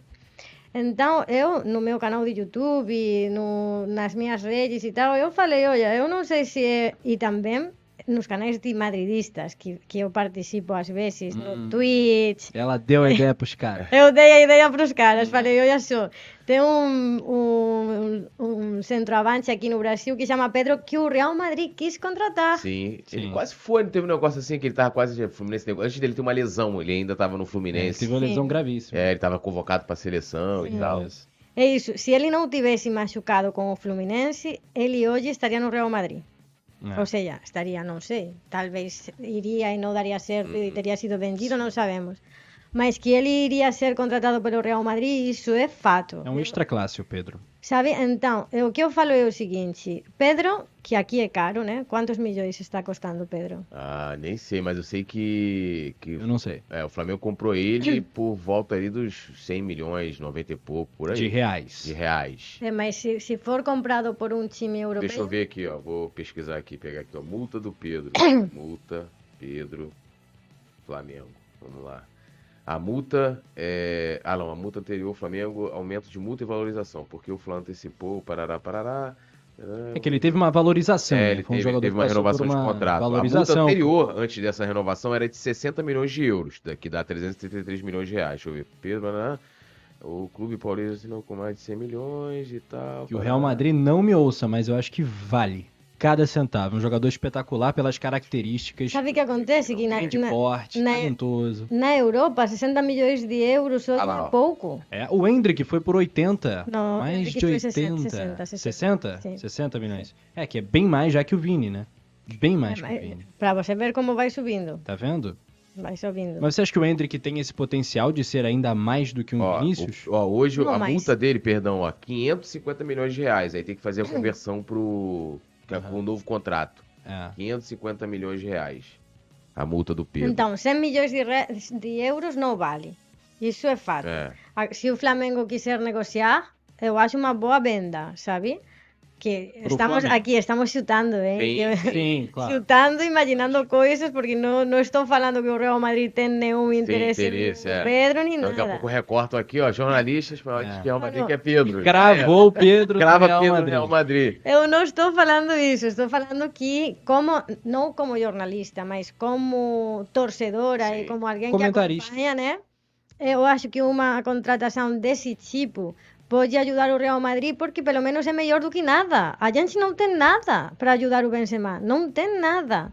Então, o Pedro é um cara internacional que eu falei para os madridistas, ele é um bom garoto, Muito. ele é um bom garoto, ele não é polêmico, Ele é ele não é, sabe, um garoto do bem que vai se dar muito bem com o Vini. Aliás, vai ajudar, incentivar e motivar mais ainda o Vini, por ser um cara que vem do Flamengo, que entende o mundo dele e tudo. Copa do Mundo, jogaram juntos. Jogaram juntos na Copa do Mundo e tudo. Eu acho que dá para levar e, e- e superar essa fase até o Real Madrid conseguir contratar eventualmente o Mbappé ou quem fosse, né? Durante esse tempo, melhor do que não ter nada, né? O Pedro, pelo menos, na minha visão, é hoje o centroavante pronto, melhor do Brasil.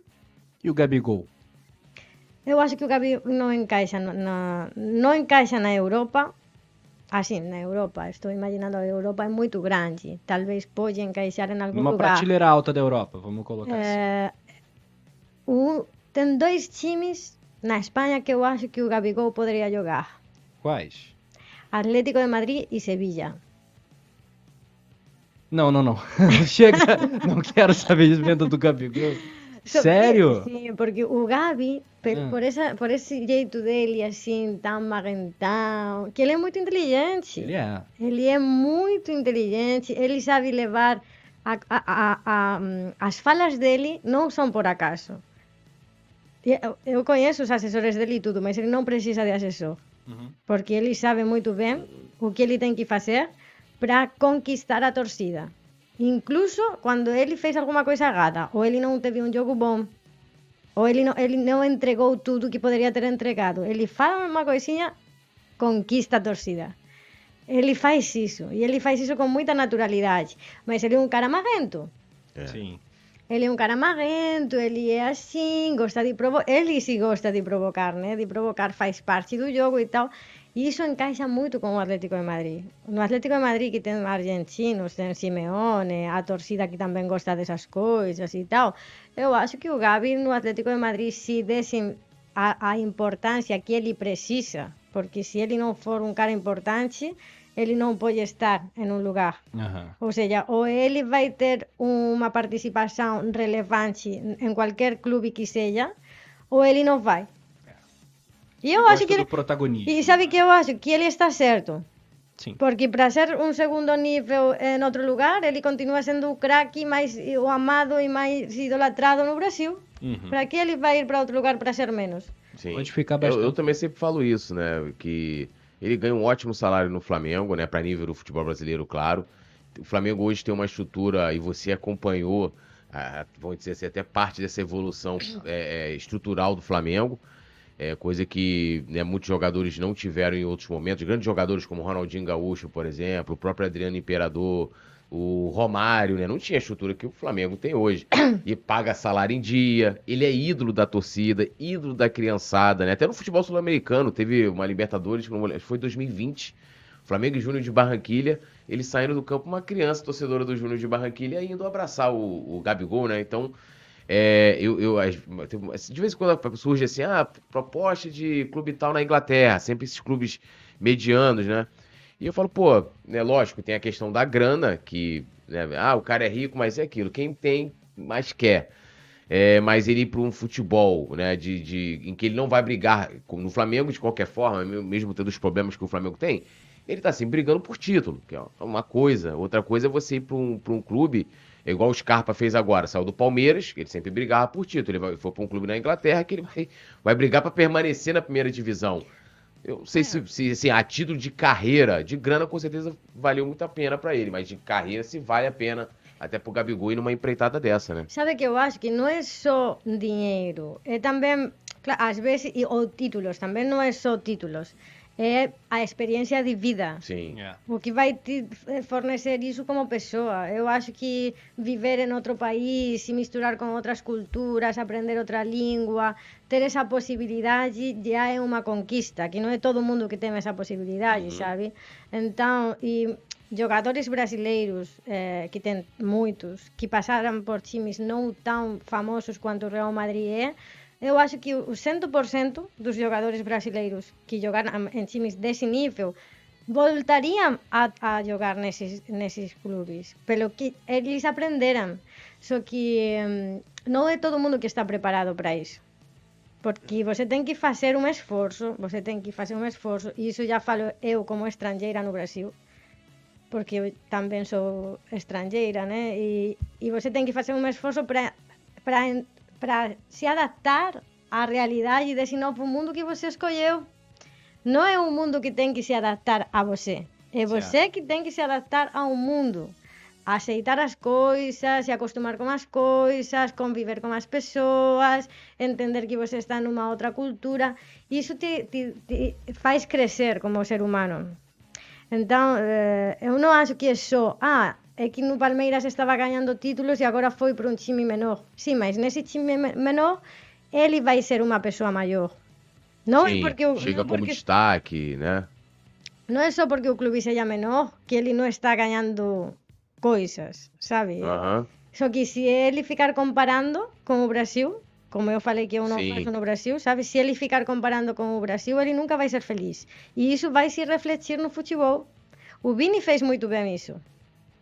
O Vini é um exemplo para muitas coisas. Vocês não têm noção. Ou seja, eu só posso dar os parabéns para o Flamengo eternamente por ter, por ter criado um jogador que não é, não é só um craque de bola. Ele é exemplo como ser humano, ele é exemplo no, no que ele faz, como ele vive, como ele, sabe, ele, ele é muito certo. o Vinícius é um menino muito certo. O, o Vini chegou lá na Espanha dando uma lição de humildade para todo mundo. E eu estava lá no primeiro jogo do Castilla. Ele fez uma foto da chuteira no vestiário. Todo mundo criticando que ele tinha sido contratado por muito dinheiro e ele foi jogar pelo Castilla. E ele tirou uma foto, postou, porque agora já ele não faz isso. não- muitas vezes são outras pessoas que cuidam, né? Mas naquela época era mais, mais, mais hum, ele. E eu falei, meu Deus, ese menino sempre me ensinando coisas. Hoxe me ensinou o valor da humildade. Todo mundo criticando ele e ele foi e mostrou, aquí estou, pronto para jogar. Teve unha alteración no, no jogo, un menino saiu. Sabe quen foi atravesar o campo para abrazar o garoto que estaba saindo? O Vini. O meninos, os meninos maioría espanhóis, né? Foi o brasileiro que foi incentivar o garoto, abrazar o garoto e tal. Ele fez un traballo para encaixar com esse entorno que era diferente dele. Não todo mundo faz isso. Tem gente que, fa que fala assim, até amigos meus. É, ah, Eu não vim aqui porque eu quis. Foi o clube que me contratou. Eles me procuraram. Então, por que eu tenho que falar espanhol se eles me contrataram sendo brasileiro? Eu não tenho porquê. Não, você tem que. Por, por quê? Sabe por quê? Porque a sua vida vai ser mais fácil. Claro. Se você conseguir se comunicar com as pessoas, se você interagir com as pessoas de lá. O Vini tem amigos espanhóis, mas não é todo mundo que tem amigos espanhóis. É. Sabe? Então, eh, essas coisas fazem a diferença e eu acho que tem jogador que não está pronto para isso. E a gente falava sobre o Gabigol. Eu acho que tá traçado um perfil aí de dificuldades pro É. Gabigol nesse cenário, onde tudo é muito confortável, tudo favorece muito aqui no Flamengo que ele fique por muito tempo. É, é, eu posso só passar aqui, eu tô, eu tô com um tweet aqui, que esse tweet é muito famoso, que é do daquele page not, not found. Not found. Not found. Como é que fala aí? Page not found. Muito obrigado aí pela pronúncia. É, é, ele tweetou, né? Posso queimar minha língua, sim. mas acho que Vinícius Júnior não chega a vestir a camisa do Real Madrid. Aí toda semana ele sofre, né? Porque a galera. é, ele, ele fez esse tweet em 27 de janeiro de 2018, né?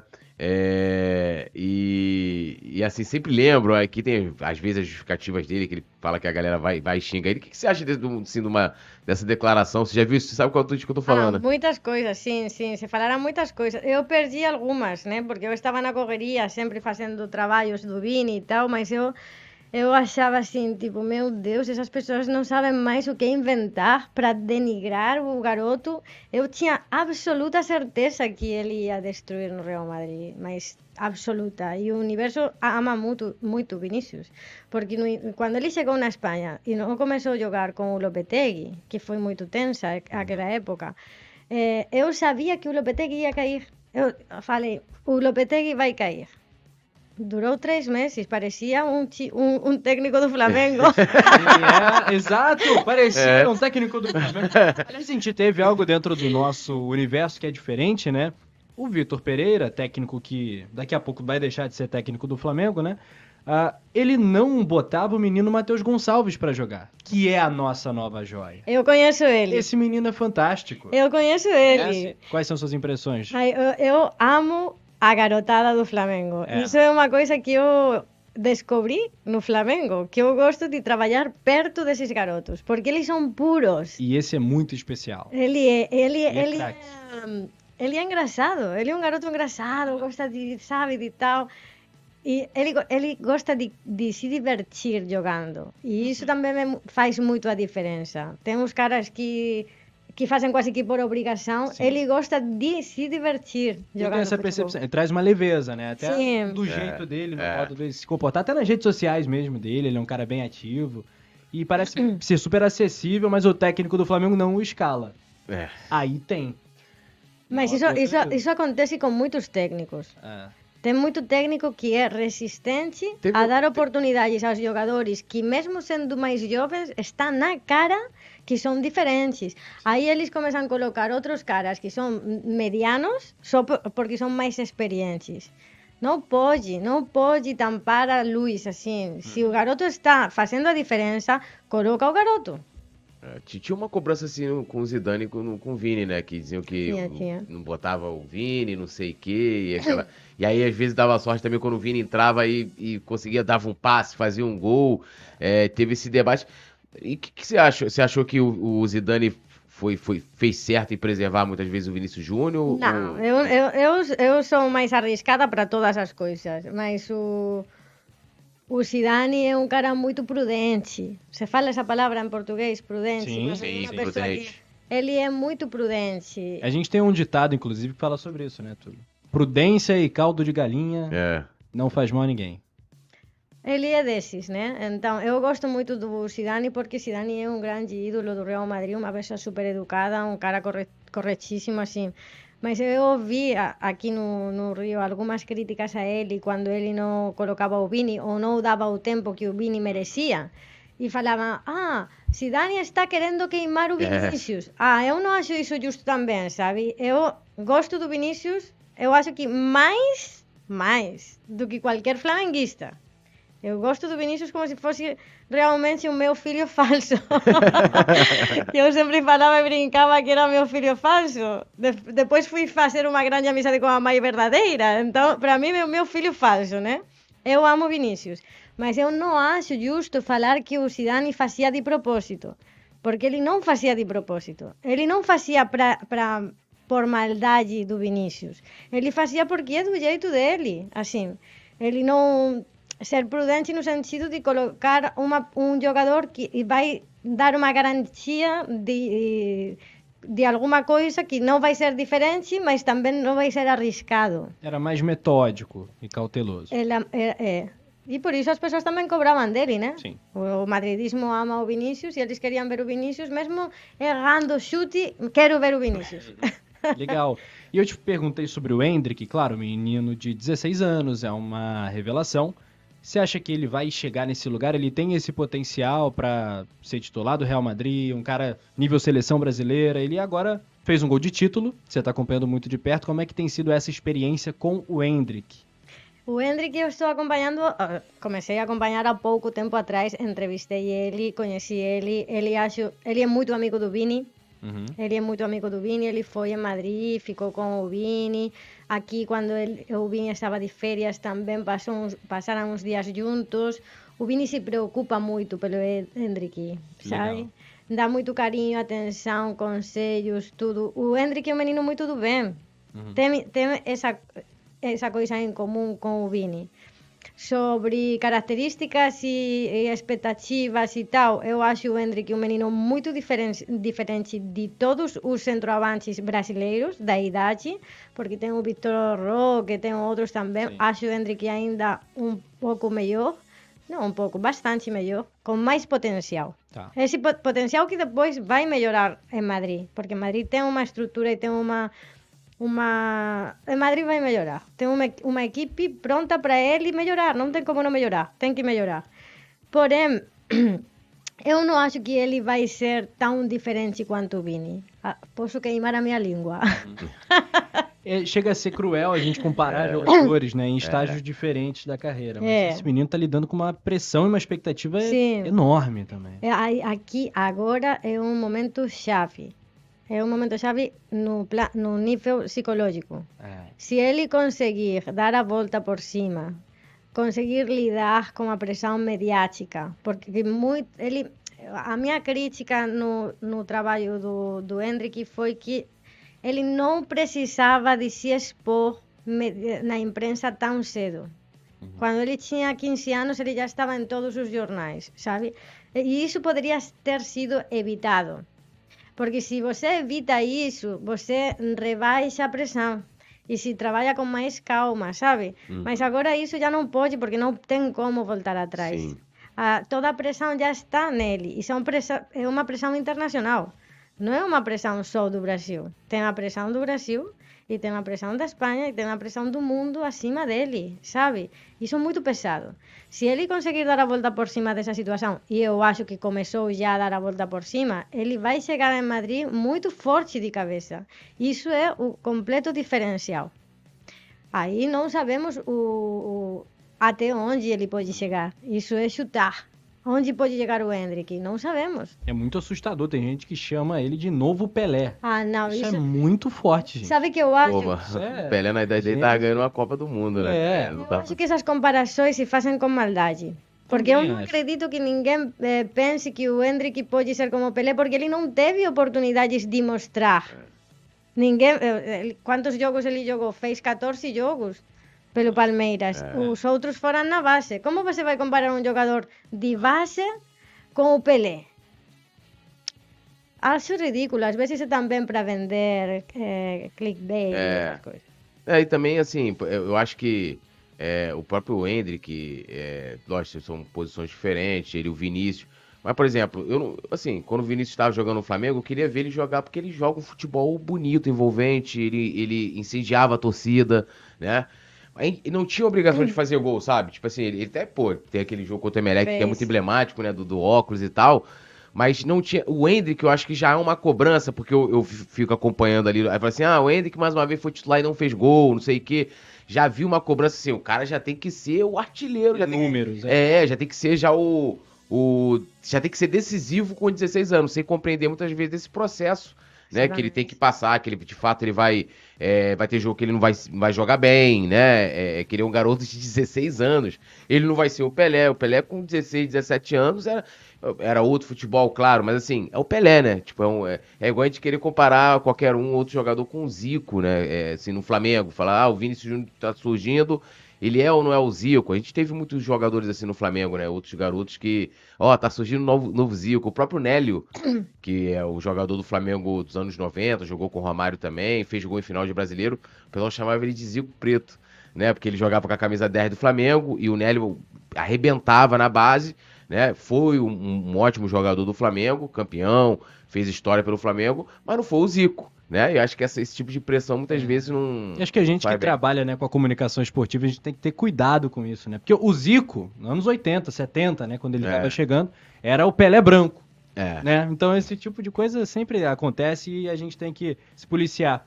Seus ídolos no futebol, jogadores que você mais gostou de ver, que você mais gosta de ver, além do Vini, Vini não ah, vai. Eu sou fã de Raul, eu sou da época de Raul, então eu sou, e sempre falo, depois de Raul, o Vini é o meu ídolo do Real Madrid, porque son, eh, o, Raul começou a jogar no Real Madrid com 17 anos, uh -huh. e ele era também um garoto de muito humilde, família humilde, só que espanhol. Mas tudo bem, e ele fazia diferença nos jogos, ele era muito especial, sempre fazia as jogadas diferentes, vaselina se chama em espanhol. Como se fala em português quando você chuta assim com. Por cobertura? Sim. É um lençol? Balãozinho? Balãozinho? É, pode ser. Eu é, pode ser. Ainda estou adicionando palavras ao é. meu dicionário de gírias de. Como é que é em espanhol? Vaselina. Vaselina. Ba vaselina? Um gol, gol, gol, de vaselina é quando o cara Cavadinha. Chuta, cavadinha. Cavadinha, acho que é a cavadinha. É, a cavadinha. o Raul, e agora fala, qual é o número que o Vini tem que pegar na próxima temporada? Ah. 7 ou 11? E eu falo, não, não tem discussão. O Vini é 7. Tem que, que ser 7. Raul que era o do Raúl. Eu era fã de Raúl e de Alexandre Del Piero da Juventus. Ah, o Del Piero também era, era absurdo também. Pera, jogador. Campeão de Copa do Mundo 2006. É. E eu, eu queria te perguntar, assim, é, sobre esse racismo que o Vini sofre. Já sofria aqui no Flamengo, né? Era um negócio, assim, impressionante. Muitas vezes eu vejo muito discurso aí de algumas pessoas e aí, aí o pessoal vai lá, tá, a Flá Twitter é braba, né? Eles são detetives, eles vão lá e resgatam e, e na, na, Espanha é um negócio assim, porque, assim, também tem muito aqui no Brasil o racismo, tem também no futebol sul-americano. É, e eu não sei se é igual lá, porque eu não, nunca nem fui na Espanha, mas eu vejo que não há um posicionamento muito claro. E me parece também, eu vi uma entrevista do Roberto Carlos que até me decepcionou assim o um posicionamento. Foi meio que tipo assim, ah, né, que o Vinícius tem deixar pra lá, se preocupar em jogar bola. E eu acho que não, até porque o Vinícius ele, ele tem muito essa consciência é, da onde ele veio, né? Eu sou de São Gonçalo também, então sei como é que é lá, né? Lá tem, principalmente onde ele, onde ele morava, ter lugar com o esgoto a céu aberto. A pessoa sai de casa assim, tem um esgoto na. Então o, Júnior, o Vinícius ele faz trabalhos, né? É, tem o Instituto, a gente Sociais, recebeu aqui né? o pessoal do Instituto, um trabalho maravilhoso que ele primeiro quer né, incorporar lá, e acho isso sensacional e mostra muito do tamanho dele. E e, e, eu fico vendo assim, tipo, sei lá, a Liga para mim não, não, toma uma, assim, uma medida contundente para que isso. Porque eu não sei se é algo só pessoal. Eu, porque assim, eu não acredito que o povo da Espanha seja é, pô, racista, sabe? Tipo. É, não sei, porque eu... teve lances também com o Daniel Alves, com o Neymar, mas com o Vinícius Júnior eu acho que é algo. É pior. É muito recorrente. É muito pior. Isso. Eu perdi até. eu briguei com muita gente por essa história, porque eu sou a única jornalista que ten outra visão. Por que eu teño outra visão? Porque eu estou no Brasil. Sí. Eu teño outra visão porque eu coñezo as coisas de aquí, porque eu me misturo con persoas de, de, de pobres, ricos, con, con... eu estou aí. Sabe? E eu sempre falo unha coisa, já dei entrevistas falando do racismo do Vinicius, falo moito no meu Instagram, no meu Twitter sobre iso. Eu non, non teño problema de perder seguidores, as pessoas me xingaren, de gañar haters, porque os meus haters son os haters do Vini. É, é verdade. Sabe? Entón compartillamos até enemigos, né? E non me importa iso, eu ya sabe, ya estou en outro, outro patamar mental diso. Mas a gente na España ten un problema moito grande con racismo estrutural. Que é uma coisa que eu aprendi no Brasil, que eu também era, e eu não sabia. Uhum. Eu, eu também era vítima de um racismo estrutural sem saber, que é como um machismo estrutural, Sim. Sim. que até as mulheres temos, sabe? Até as próprias mulheres. E eu acredito que tem preto que também tem racismo estrutural, Sim. sabe? Então, isso você tem que fazer um grande esforço e ser muito humilde para desconstruir. Para dizer, poxa, isso aí que eu falei aquele dia, ou isso aí que eu fiz aquele dia, eu, não era a minha intenção. Talvez não era a minha intenção, mas eu fui racista. As pessoas na Espanha são muito resistentes a reconhecer que elas são racistas. Todo mundo vai te dizer que não são racistas, porque ser racista, eles, eles associam a xingar pretos, Sim. a maltratar pretos, a discriminar pretos assim, muito evidente, eviden como muito, com muita evidência. Só que na Espanha poucas coisas são evidentes. Na Espanha tudo que tem de ruim es- está debaixo do tapete. Não se mostra. É tudo com muita educação. Você pode ser racista, muito educado, mas você é racista, Sim. né? E teve um caso na Espanha, há dois anos atrás, que eu sempre coloco isso como exemplo, nem falei na Espanha. Sabe por que eu não falei na Espanha? Ah. Porque eu iria ganhar a enemizade de todos os meus colegas jornalistas. Mas teve, aqui posso falar com tranquilidade para vocês entenderem o negócio tinha unha jornalista que até traballou no Marca tamén numa época que ela estaba facendo a, a, o ao vivo da presentación de Camavinga. Esa jornalista é torcedora do Atlético de Madrid. Eu estou querendo, falo iso porque eu acho que se fose unha torcedora do, Atle... do Real Madrid, jamais na vida teria feito ese comentario, mas ela era torcedora do Atlético de Madrid. Tudo ben. Aí estavam passando as imagens do Camavinga, Camavinga ia vestido de preto e tal, e, e tinha um microfone que ela achava que estava desligado, mas o microfone estava aberto. E ela falou assim para os colegas, outros jornalistas que estavam aí: Nossa, ele é mais preto do que o terno. Ele é mais preto do que a roupa que ele está usando. Ou seja, ela foi muito racista. Porque se você não é racista, você nem percebe o tom de pele dele e muito menos você compara o tom Sim. de pele dele com nenhuma coisa. Ou seja, se você não é racista, para você não tem cor. Eu não sou racista, para mim tanto faz se ele é branco, o outro é preto, se é mais preto é menos preto, ou se eu sou branca ou sou menos branca, sabe? Todas as pessoas somos iguais. Não, você não repara. Ela Como reparou. Foi a repercussão disso? A repercussão foi vergonhosa. Vergonhosa por quê? Porque Ela foi afastada da TV, que era a TV pública da España, que todos os españois pagamos. Ajá. Iso é financiamento público. Foi afastada, mas eu sabía o que ia, ia eh, acontecer. Eh, Ela foi afastada porque jogaram para a galera, tipo, afastamos a jornalista, que era colaboradora, ni si, non era eh, contratada, né? Mas isso durou pouco. Depois, depois que se acalmou um pouquinho a situação, ela voltou e continua, sabe? E E ela todos, se desculpou dessa situação? todos, todos, todos, todos, absolutamente todos, todos os jornalistas apoiaram ela. Todos. Todos. Tu imagina a minha frustração? Eu vendo um negócio desses e vendo os caras que eu conheço, todo mundo que eu conheço, defendendo un atrás de outro ela. Ela gañou seguidores nas redes sociais. Ela agora está nun outro traballo. Ela gañou máis oportunidades. As, cri as críticas a ela non vieran da España, vieran da França. Porque na França o Camavinga é francés e aínda na França ten, ten unha conciencia racial mai, mellor. Porque eles ten un problema racial maior tamén. Uh -huh. Na França ten máis pretos, ten máis musulmanos pela historia da colonización deles na África, que é diferente da nosa colonización. A colonización española foi na América Latina mayoritariamente. Entón, você vai na España e você ve moito latinoamericano. Ás veces eh, ten racismo contra persoas brancas. Que você pode dizer, non, iso é xenofobia é diferente de racismo. Eu acho que aí tem algumas coisas que se misturan, sabe? Mas voltando ao tema e resumindo, eh, é, os espanhóis non saben ver cando eles son racistas. Então eles pensan, non, mas eu já vi, li e, e, e, discuti sobre iso con colegas meus. Falei para eles, você non vê que iso é racismo. Se ele fosse branco, falarían as mesmas cousas? Non, eu como eu falo comigo. Se eu fose home, pois estaría me facendo esa pergunta. Se eu fose home, ah, polle me chamar de victimista, mas eu non estou me vitimizando, eu estou querendo facer vos reflexir. Sabe, moitas veces a gente ten que reflexir, non é na maldade, non é para para colocar vos numa situación ruim, Ninguém é enemigo de ninguém. Eu non acho que o machista é o meu enemigo, mas que o machista precisa tirar esses... Sim, se construir. Eh, si sí, desconstruir. Sabe? E o racista tamén, porque o racista non é... Non acho que todo racista vai, tra... vai tratar mal unha persoa preta por maldade, mas por construção, por educación, Sim. por cultura. Agora, você tem vontade de se desconstruir ou você fica feliz sendo racista como você é? Porque essa é a grande diferença. Na Espanha tem muita gente que gosta de ser racista e dizer que não é.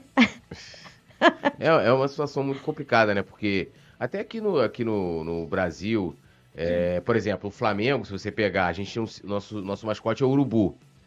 Nós somos chamados de mulambo, favelados. E tudo isso era uma, uma maneira de preconceituosa de tentar adjetivar, né? É. Ah, se são os urubus, desden- O Flamengo perdeu é silêncio na favela. Silêncio na favela. E, e o legal do Flamengo, eu acho que isso tem muito da.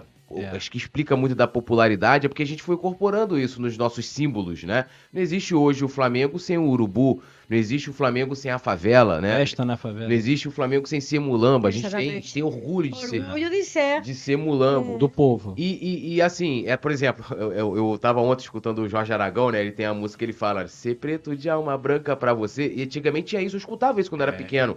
Pô, ele é tão bom que ele é um preto de alma branca. Tem termos que são. Cara, isso é extremamente racista. Mas assim, É. as pessoas que falavam aquilo. É, muitas vezes nem eram brancos, mas é porque cresceram ouvindo aquilo. Até mesmo questão de machismo. Uma vez eu fiz um texto no meu blog que eu botei Eu sou machista.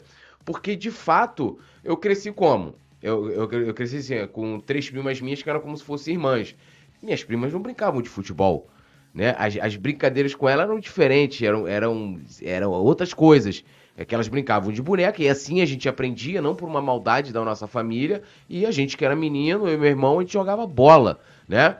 E quando eu comecei com essa coisa de internet, quando eu via né, as meninas, tinha um programa chamado LuluCast que tinha a Nivinha, e as meninas, elas falavam assim, xing- xingando mesmo, reclamando do jogo. Eu falei, caraca, Que legal, né? é, não, eu, mas eu pensei assim, falei, pô, parece até, o- parece até a gente comentando o futebol. E não era, pô, era simplesmente mulheres que, igual a todo mundo, que eu não, lógico, nunca cheguei aquela coisa escrota de, você sabe como é que é a linha de impedimento, né? Essa coisa assim, mas como que isso fica incutido na gente?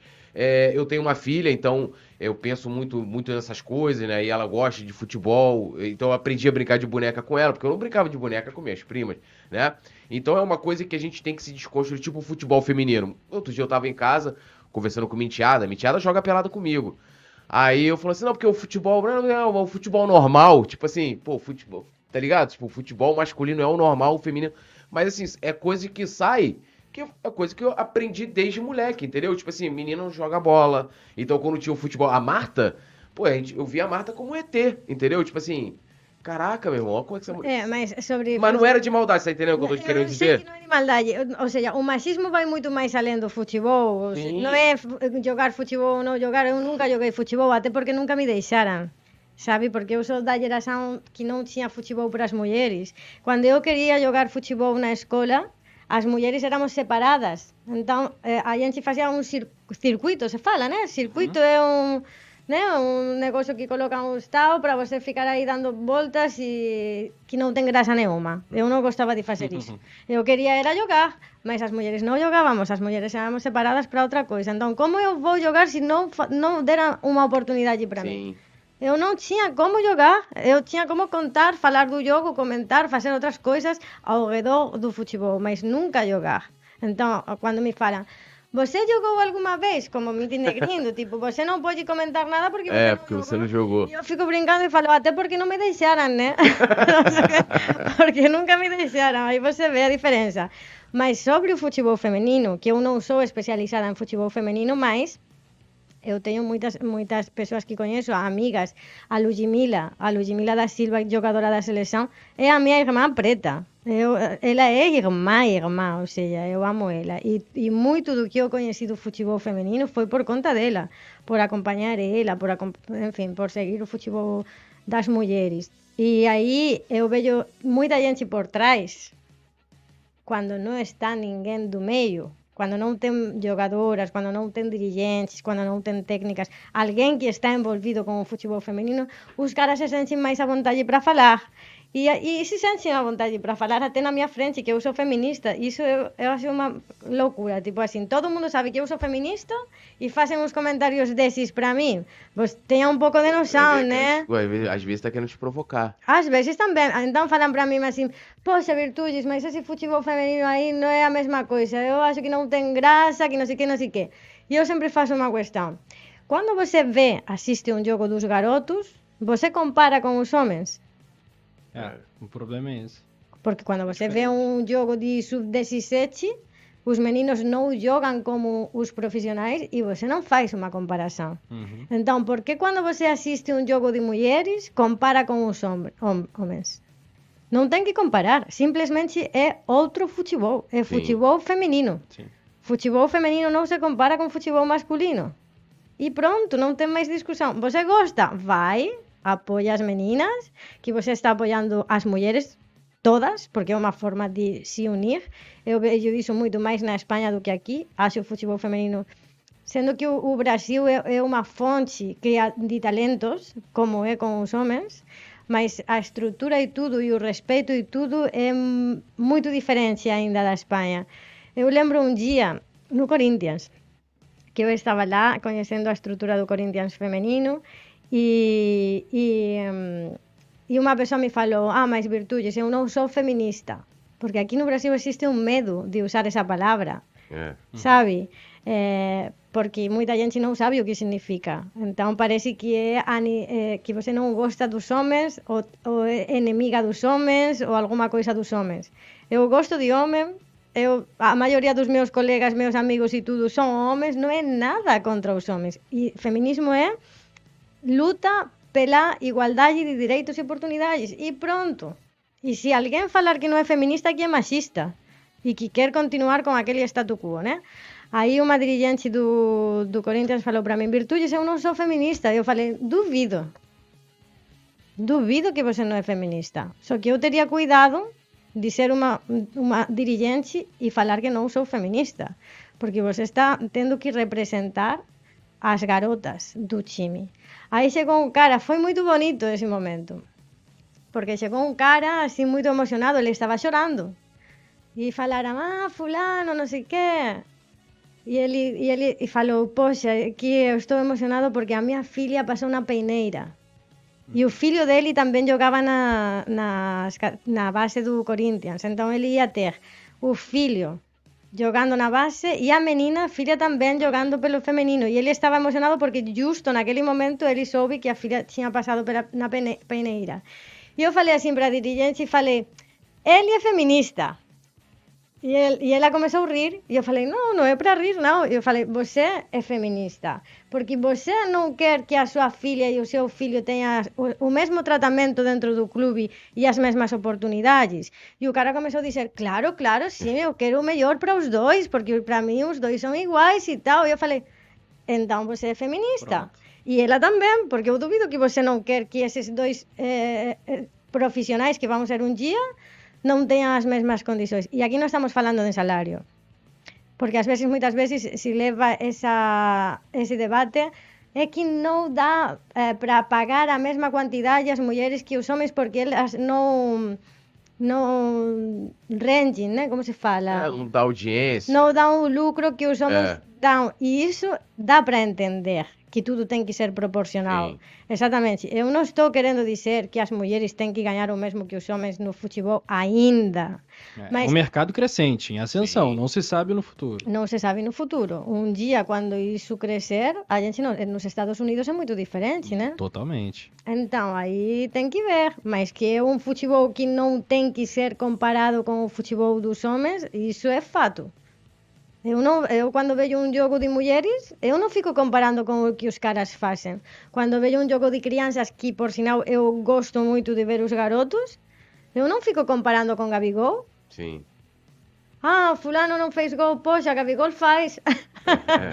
Sabe? Não sei, para mim é diferente. Tem que ser respeitado. Aquela fala da, da Tamires, eh, que falou do, eu concordo con ela, ten que ter unha estrutura. Eu quería asistir xogos das garotas do Flamengo, porque eu coñezo algunhas das meninas do Flamengo que jogaran na España e tudo super respeitadas e, e boas profesionais. E elas mesmas falaran, non, non dá para você vir na Gávea, como é posible o Flamengo? Non ah. dá para asistir os jogos do feminino do Flamengo na Gávea non ten como, iso é surreal. Sabe, você tem jogadoras que são algumas muito boas, muito boas, e você paga uma grana para elas, para dizer que você tem umas jogadoras muito boas, Sim. mas depois você não dá uma estrutura boa para elas e também não facilita que a torcida Claro. se envolva com o futebol feminino, que é o que tem que acontecer. O ideal seria jogar no Maracanã. Mas beleza, não pôde no Maracanã por motivo A, B ou C, É. não importa. Que leve pra algum lugar mais acessível, né? Sim. Muitas vezes o Flamengo coloca ou no Luso Brasileiro, ou joga sem público. Os horários, muitas vezes também, jogos duas da tarde, dia de semana, três da tarde, é, dificulta, porque o pessoal tá trabalhando, né? O povão mesmo, a galera tá, seu horário tá trabalhando, não consegue acompanhar. Os jogos, assim, tem pouca visibilidade no sentido de televisionamento, né? É, é, pô, eu teve uma- um jogo do Flamengo que eu fui assistir, uma final, não lembro se foi Flamengo e Corinthians, não lembro qual foi agora o jogo. Cara, pra poder conseguir assistir uma dificuldade. Onde tá passando? Ah, não sei o que, tá tal lugar, tal lugar e tal e tal. E uma dificuldade muito grande porque, assim, de fato, o fomento ainda ao, ao, ao futebol feminino ainda é Muito fraco. muito fraco, muito fraco. Mas isso eu vi como se transformou na Espanha. Na Espanha também o crescimento foi recente, mas não para. Crescimento não para. E vai muito mais além de futebol, que eu acho que é o verdadeira, verdadeiramente bonito, sabe? Você vê eh, quando lota o Camp Nou, lota o Wanda Metropolitano, quando lotam os grandes estádios para ver um jogo de mulheres. Não é que as mulheres jogam sempre nesse estádio, mas sempre tem um jogo ou outro que se faz a festa, porque Sim. isso aí é uma festa. E convidam famosos, influencers, tem muitos patrocínios, todo mundo lá. Não é só para ver um jogo de mulheres, Um evento, né? é para apoiar a igualdade. Sim. Entón você vê moita gente, eu acho eh, emocionante ver as veliñas, as veliñas que nin gostan de futebol nin nada, nin entenden, nin gostan nin nada. E aí você pergunta, por que Porque eu sou de perguntar, né? Eu pergunto para todo mundo, por que você ve veio ao jogo? E elas falan para apoiar as meninas. Para apoiar as meninas. Eu veño porque eu quero que esas meninas teñan as mesmas oportunidades. Eu veño porque eu quero que as mulleres sean respeitadas. Moitas delas ten unha historia que nin podemos imaginar de machismo dentro das propias casas, das, das propias familias. E é unha forma de, dicir, de, de revolución. Uh -huh. Sabía? Entón, futebol femenino é iso na España. Eu vou para un jogo de futebol femenino para qué? Para apoiar as mulleres. Isso é o máximo. E o Flamengo tá bem atrasado em relação a outros times no Brasil com É. relação a isso, É. né? A Gávea não poder receber os jogos é um absurdo, muitas vezes, né? Não abrir pro público. Não, isso, não, isso, é, isso, na minha visão, assim, isso é como se fosse de outro mundo. É, Não como é que você faz pega o sentido. clube mais popular do país? A gente tem um- uma modalidade que precisa ser né, popularizada Em ascensão. em ascensão. mercado crescente, além de tudo E que aí o Brasil- você, pô, pega a torcida, não, não pode ter Não, como é. assistir o jogo, não. Não, é o melhor lugar para ver um jogo do Flamengo no Rio de Janeiro é o estádio do Botafogo. O Nilton Santos. É o melhor lugar onde você pode ir para assistir um jogo do Flamengo. Então, a galera que pense se isso é normal. É, verdade. Pois é, é um absurdo. Eu quero muito entrar na pauta Flamengo, Flá TV, comunicação do Flamengo.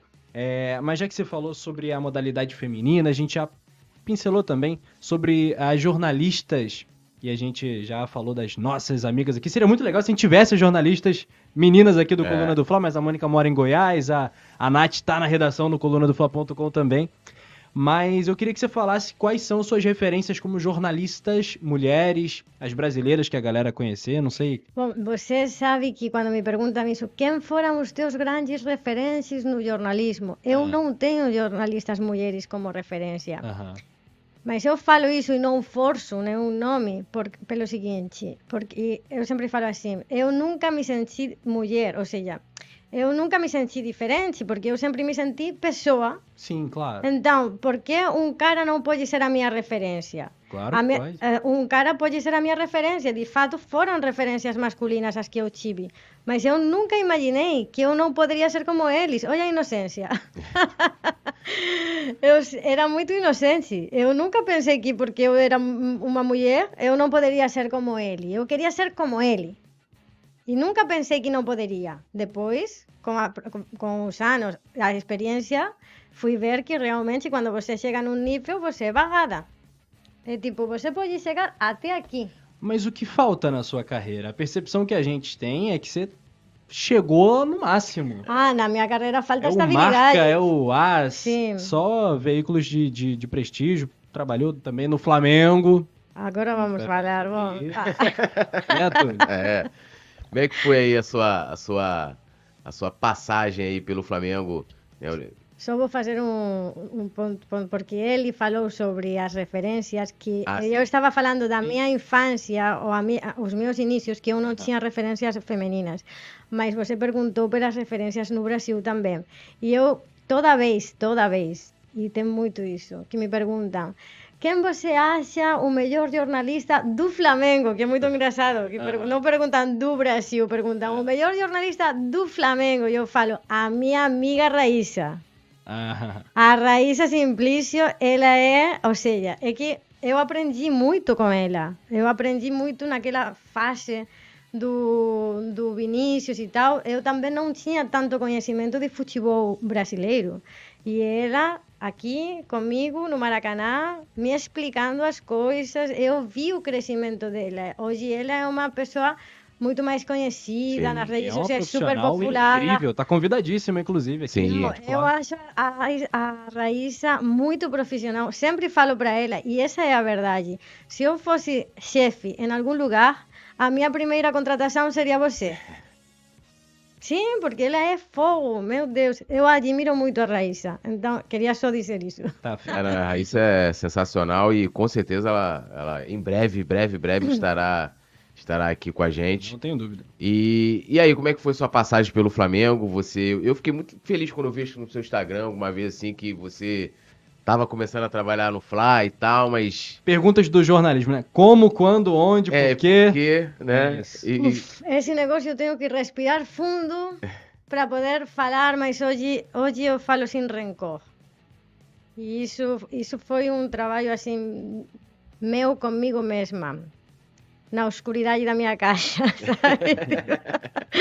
e eu falar, meu Deus, non, non acredito que está acontecendo tudo iso, mas en fin, eh, eu estaba aquí, vou contar desde o inicio como foi a historia. eu cheguei no Brasil para morar en 2019, final de 2019. Aí nin tinha eh, colocado mobili, mobil, nin, como se fala? Mobiliado a casa. Mobilia mobiliado a casa. Obrigada. nem tinha mobiliado a minha casa, nem nada. E aí, do nada, três meses depois, pum, pandemia. Chegou a pandemia.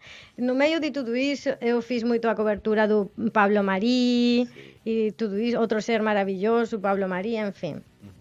aí eh, o marca eh, cortou todos os, os freelancers e eu sou freelancer sí. por iso eu teño a liberdade de falar moitas coisas que moita gente non pode falar porque está presa nun contrato con un vehículo sí. eu posso falar as coisas por iso né? porque sou libre aí mm, eu já tinha eh, conversado al alguma vez con o director de comunicación do Flamengo porque eh, eu falei para ele así, falei, poxa, não, ele me chamou para uma reunião antes da pandemia porque ele queria falar do Pablo Mari. Aí eu fui para a Gávea conversar com ele e com a Raíssa, que ela fez a ponte, eh, sobre o Pablo Mari, uma entrevista que, eh, que de, de fato eu fiz com o Pablo Mari para o Marca e tal. Aí eu conheci ele. E eu fui observando que o Flamengo era campeão da Libertadores na época e não tinha nada de comunicação em espanhol. Nada, nada, nada. E isso era uma reclamação muito forte da, da torcida. E um dia eu falei para o diretor de comunicação, falei, poxa, vocês não têm comunicação em espanhol, vocês estão perdendo uma grande chance de usar esse título, porque vocês são campeões da Libertadores, sabe? E vocês não se comunicam em espanhol com ninguém, o espanhol é muito forte. Sim. Vocês não têm noção do que o espanhol chega no mundo, ou seja, eu vou em outros lugares do, do mundo e, e, não preciso praticamente falar em inglês, me esforçar em falar em inglês, porque sempre tem alguém que fala espanhol, sempre tem alguém que fala espanhol, sabe? Então é muito forte. Aí, eh, na pandemia, ele me, me, me procurou. Virtudes, que você está fazendo? Vamos conversar, porque a gente tem um plano, um projeto aqui para internacionalizar o flamengo e, e voltar con as redes en español e vamos facer un site en español e queremos facer conteúdos na Fla TV en español ten jogadores eh, que falan español. En fin, ele me apresentou un escenario moito bonito. Moito legal moito legal, moito legal e ah, eu tinha parado os meus traballos con, con o marca até esa situación da pandemia. Uh -huh. se esclarecer, né? Aí eu fui, conversei com ele, ele me pintou toda essa coisa e tal. Eu gostei e falei, poxa, interessante. Para mim será um prazer enorme poder ajudar o Flamengo, que eu tenho, que eu já tinha um grande carinho e uma história com o Flamengo Sim. da outra diretoria. Sim. Importante falar isso. Eu conheci o Flamengo com a diretoria anterior, não com a diretoria A atual, do né? Bandeira. Bandeira de Bandeira. Aí eu, ele me apresentou uma proposta para ser assessora de comunicação internacional, que teria outras funções também, obviamente, porque alguém teria que fazer os conteúdos nos, naquele site que, nu, que nunca se foi criado em espanhol. Uma alguém- pergunta, existe o site Não existe. do Flamengo em espanhol? Não existe. Não? Eu fiquei fazendo conteúdo à toa. Ou seja, eu, eu ia lá na Gávea, sentava, fazia as coisas e jogaram pro lixo. Essa é a sensação. Sabe? Essa é a sensação. Então, bom, tudo bem. Aí eu falei para ele, me apresentou um salário muito, muito, mas muito inferior ao que eu ganharia em qualquer lugar na Espanha. Muito inferior. Eu falo isso porque tem gente que falava para mim, ah, virtudes, como você ganha em euro. Quem no Brasil ganha em euro? Pô, só Rafa Só o. Túlio. Só, Né? o Túlio. Só Rafa Pereira. O poeta também. Só Rafa Pereira. Eu, não, eu, eu ficava rindo, eu falava, eu não ganho em euro e ainda ganho poucos reais, sabe? Mas eu falei para eles isso, falei, olha só, pelo salário que você está me oferecendo, eu te ajudo. Isso foi uma condição minha, eu te ajudo, porque eu quero te ajudar. Mas eu não posso estar aqui na Gávea sentada todo dia, porque eu teño que manter outros traballos que teño para conseguir viver no Brasil, porque viver no Río de Janeiro non é barato. Sí, non? Sabe? Entón, se eu non gaño uns euros por lá, con ese salario que você me paga, eu non vivo no Brasil, né? Tudo ben. Eh, ele me apresentou isso, naquela época tudo está muito ben. No início todo está muito bem, não tem problema nenhum, está tudo certo, você vai ser feliz, bem-vindo ao Flamengo me apresentaron outra outra coisa. Falaran que eh, ese salario que el, el estaba me ofrecendo non ia ser, non ia ser o único, que eu iría ter outro salario que complementaría ese salario pelos traballos que eu fixese pela FLATB porque tamén tería programas e de debate e de non sei que, e que ia ter entrevistas en español, que eu poderia ir, ir nos jogos fora do Brasil, facer conteúdos para a FlaTV en español, falar con as torcidas de outros países, que eu achei uma, uma ideia fantástica, sensacional. sabe? Muito show. E que É. tem tudo a ver com a minha cara, porque eu, eu já fazia naturalmente nas minhas redes sociais que vocês me acompanham, né? E eu gosto de falar, de apresentar e tal. Eu curti muito essa ideia. Nem perguntei quanto seria o, o que eu ganharia pela Fla TV, porque eu pensei, bom, vai ter momentos que vou fazer mais coisas e vai ter momentos que vou fazer menos, Sim. né? Então, de repente, um mês vão me pagar uma quantidade e outro mês outra, mas que mais ou menos poderia ser a outra parte, tipo, que seja um 50% de um lado e outro 50% de outro. Isso se complementando. Se complementando. Isso foi o combinado. isso foi o combinado. Aí, aprendi. Aprendi. Eu sou. Eu, a gente aprende errando, né? Tudo tem que ser escrito no Brasil. Por iso que aquí ten protocolos e todas as coisas. Você faz unha reclamación de non sei que, protocolo non sei que, É. protocolo dictado, protocolo de non sei que. Non ten na España iso. Entón eu teño que sempre vou descobrindo coisas. Aquí descobri que to, tudo tem que ser escrito. Tudo de papel Aí, gente, passado. ó, tem que estar preto no branco, tem que É. estar no Tudo papel. escrito e tudo tal. Eu, eu, eu confiei na palavra. Pessoa. Confiei na palavra, confiei na pessoa e tal. Aí eu comecei a trabalhar no Flamengo. Sabe que foi a primeira coisa que eles me pediram? Hum. Que eu não postasse foto de biquíni. Ué? E e eu não tinha assinado o contrato. Eu era uma jornalista livre naquele momento. E os caras simplesmente. Eu não estava acreditando que isso estava acontecendo. Para vocês verem como é o machismo. Eu não estava acreditando que eu estava numa reunião aqui, como estou com vocês, numa sala, e o primeiro que um diretor de comunicação. Um diretor de comunicação, que na minha visão é uma pessoa muito importante de um clube de dúvida. futebol. eh, me fala, eh, Virtudes, mas você não pode postar fotos de biquínis. Qual foi seu sentimento? Eu me senti vulgar. Eu falei isso para ele. Falei, desculpa, eu não tenho fotos vulgares, porque eu não sou vulgar. eu teño fotos en bikini porque eu moro no Río de Janeiro. E, no, e eu gosto de apresentar o Río de Janeiro, tanto que teño un site que ten 10 anos. Sí. Onde eu mostro praias, mostro cidades, mostro a, eh, paseios, pousadas, hotéis, en fin. Porque eu non posso postar unha foto de bikini. Eu non sou vulgar e non sou menos profesional por postar unha foto de bikini. E tamén traballo para unha empresa de bikinis. Facendo marketing de unha empresa de bikinis, sabe? Non é toda hora que eu estou postando foto de bikini. Mas eu me senti vulgar. Eu falei, meu Deus, isso é um problema.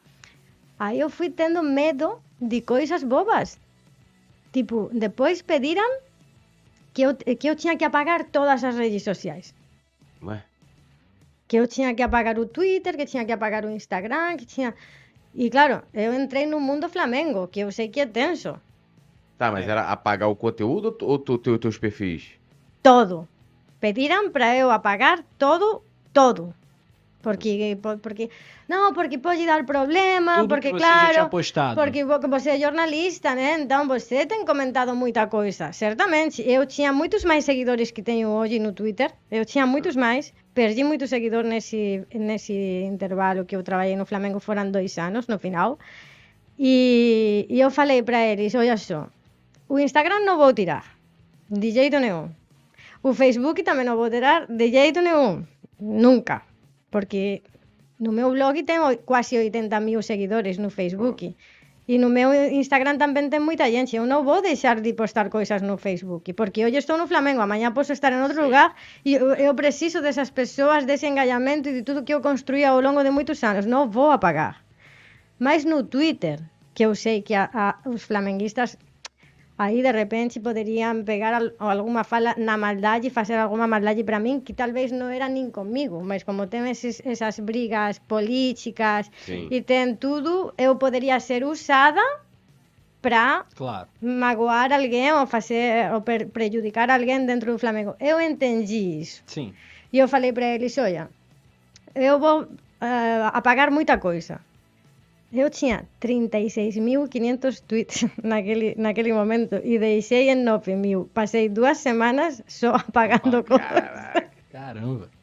Duas semanas apagando cousas no Twitter. Tudo ben, deixei o, o Twitter limpiño, só deixei as cousas do Vini, prácticamente, né? nada máis.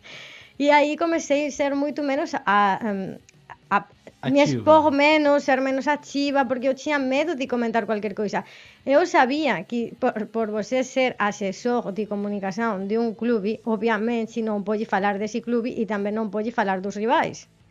Eu non posso falar nada do Flamengo porque entón vamos dizer que un, un asesor faz comentando cualquier coisa do Flamengo. Non é profesional. Eu entendi iso e eu non fiz. Uhum. Eh, mas eu peguei tanto medo que eu non saía nin con os meus amigos jornalistas. Tipo assim, eles colocaram um, um, um cenário assim na minha cabeça que eu pensava, não posso marcar com ninguém. Não posso marcar com ninguém porque se eu encontrar a Raíssa, ou encontrar o Flasoeiro, ou encontrar um fulano, gente que eu gosto, e se eles eh, derem um, um, uma informação vão dizer que fui eu, É. Sim. sabe? verdade. Aí eu de- deixei de me relacionar com todo mundo, tanto dentro do clube quanto fora, porque eu também não gostava que alguém falasse tem muita fofoca no Flamengo. Eu peguei muito medo. Eu peguei medo de fazer coisas bobas. Mas enfim, eu me afastei das redes sociais um pouquinho, bastante. Comecei a postar coisas que eram inofensivas, que não poderiam ser mal interpretadas. Também deixei de escrever no Marca. Eu deixei, até falei no Marca, falei, estou no Flamengo e tal. Eles me ajudaram muito no Marca, sempre me deram moral. Porque quando o Flamengo eh, fazia alguma campanha de marketing ou fazia alguma coisa que teria que sair na imprensa internacional, os primeiros que sempre me ajudaram foram no Marca. Legal. Então, quando tinha alguma matéria, até de responsabilidade social, eles fizeram uma reportagem em duas folhas dos proxectos de irresponsabilidade social no Flamengo. Iso foi eu que estaba por trás, sabe? Mas eh, eu nunca me senti recoñecida o tempo que estive lá. As persoas dentro do, da comunicación eh, eh, non sei, eu acho que eles non gostaban de min por ser estrangeira ou sei lá, porque non é por, por eu non ser unha persoa educada, Ninguém no Flamengo pode dizer, não, é que a virtude será chata ou mal educada, porque eu sempre dei bom dia, boa tarde, boa noite. Eu sempre tratei bem todo mundo. Eu sempre me disponibilizei a ajudar todo mundo. Mas eu saí da Gávea muitas vezes chorando. Eu saía chorando. Caraca. Saía chorando, tipo assim, por que, por eles fazem isso? Porque eu não fiz isso com ninguém. Por exemplo, os primeiros dias, quando você chega num, num trabalho, você espera que alguém te mostre os lugares que tem lá. Onde é que fica Sim. o banheiro, onde é que fica... Uma coisa importante para mim era uma mesa e uma cadeira para almoçar. Porque eu não almoçava de restaurante. Eu, eu me cuido muito, né? Faço muito esporte, cuido a minha alimentação. Eu gosto de comprar os meus produtos, cozinhar os meus produtos e levar a minha comida numa marmita, Uhum. né? E eles não faziam isso, todo mundo saía para almoçar. E aí, como ninguém nunca me informou de nada, isso foi uma coisa até que me deu até vergonha. Eu tive que ir na, na recepcionista do presidente perguntar, falei com toda a vergonha do mundo, falei, desculpa, você sabe me dizer se tem algum lugar para almoçar? Onde que almoçam as pessoas quando traem a, a comida deles? E a mulher também me envergonhada, tipo assim, como ela está me perguntando isso? como ela, sabe? Era para outra pessoa Falar pra ela. né? falar para ela, né? E a mulher me falou: Não, tem uma, ma- uma mesa lá depois do marketing, que tem uma. Aí, aí a, gente almoça, porque eram eles, os seguranças, algumas pessoas dos funcionários que almoçavam lá.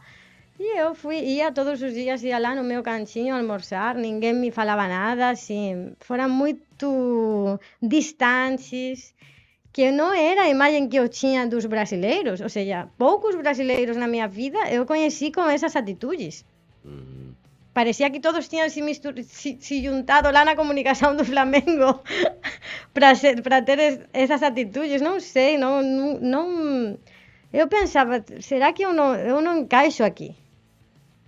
Então Não. as suas impressões, né, do, do Flamengo interno te decepcionaram. Sua Muito. experiência foi decepcionante Muito, e ficou uma muito. mágoa. Não, não quero dizer mágoa, porque eu não tenho ressentimento, não tenho ressentimento pela minha história com o Flamengo. Eu faria assim, apagaria esse, esse tempo que eu trabalhei no Flamengo Uhum. para não ter mágoa. Entendi. Porque se, se, se eu lembrar dessa época, eu vou ter mágoa. Eu vou ter uma mágoa muito grande. Mas a minha história com o Flamengo não começou aí. Vem de outra época Sim. sabe? Então eu tenho que ser matura o suficiente e inteligente o suficiente para saber que esses problemas que eu tive com o Flamengo não eram com o Flamengo, É, com eram com pessoas. pessoas que trabalham hoje no Flamengo, sabe? Então eu, eu me sentia excluída muitas vezes, muitas, muitas.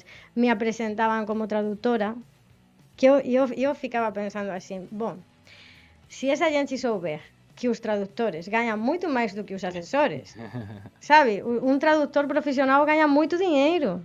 E outra, Mourinho. Como o Mourinho começou? Mourinho comezou sendo traductor do Barcelona. Non é nenhuma coisa que me humilla por você dizer que eu sou traductora, mas esas persoas que me apresentaban como traductora me apresentaban para mí diminuir. Esa era a intención. Ah, Virtudes é a nosa traductora. Eu duvido que tinha moita gente na comunicação do Flamengo que non me coñecía de antes. Eu acho que eles já me conheciam pelos meus trabalhos Sim, com o Flamengo, mas eles fingiam não me conhecer. Eles fingiam não me conhecer e eles me rebaixavam fazendo microagressões desse tipo, porque isso são microagressões.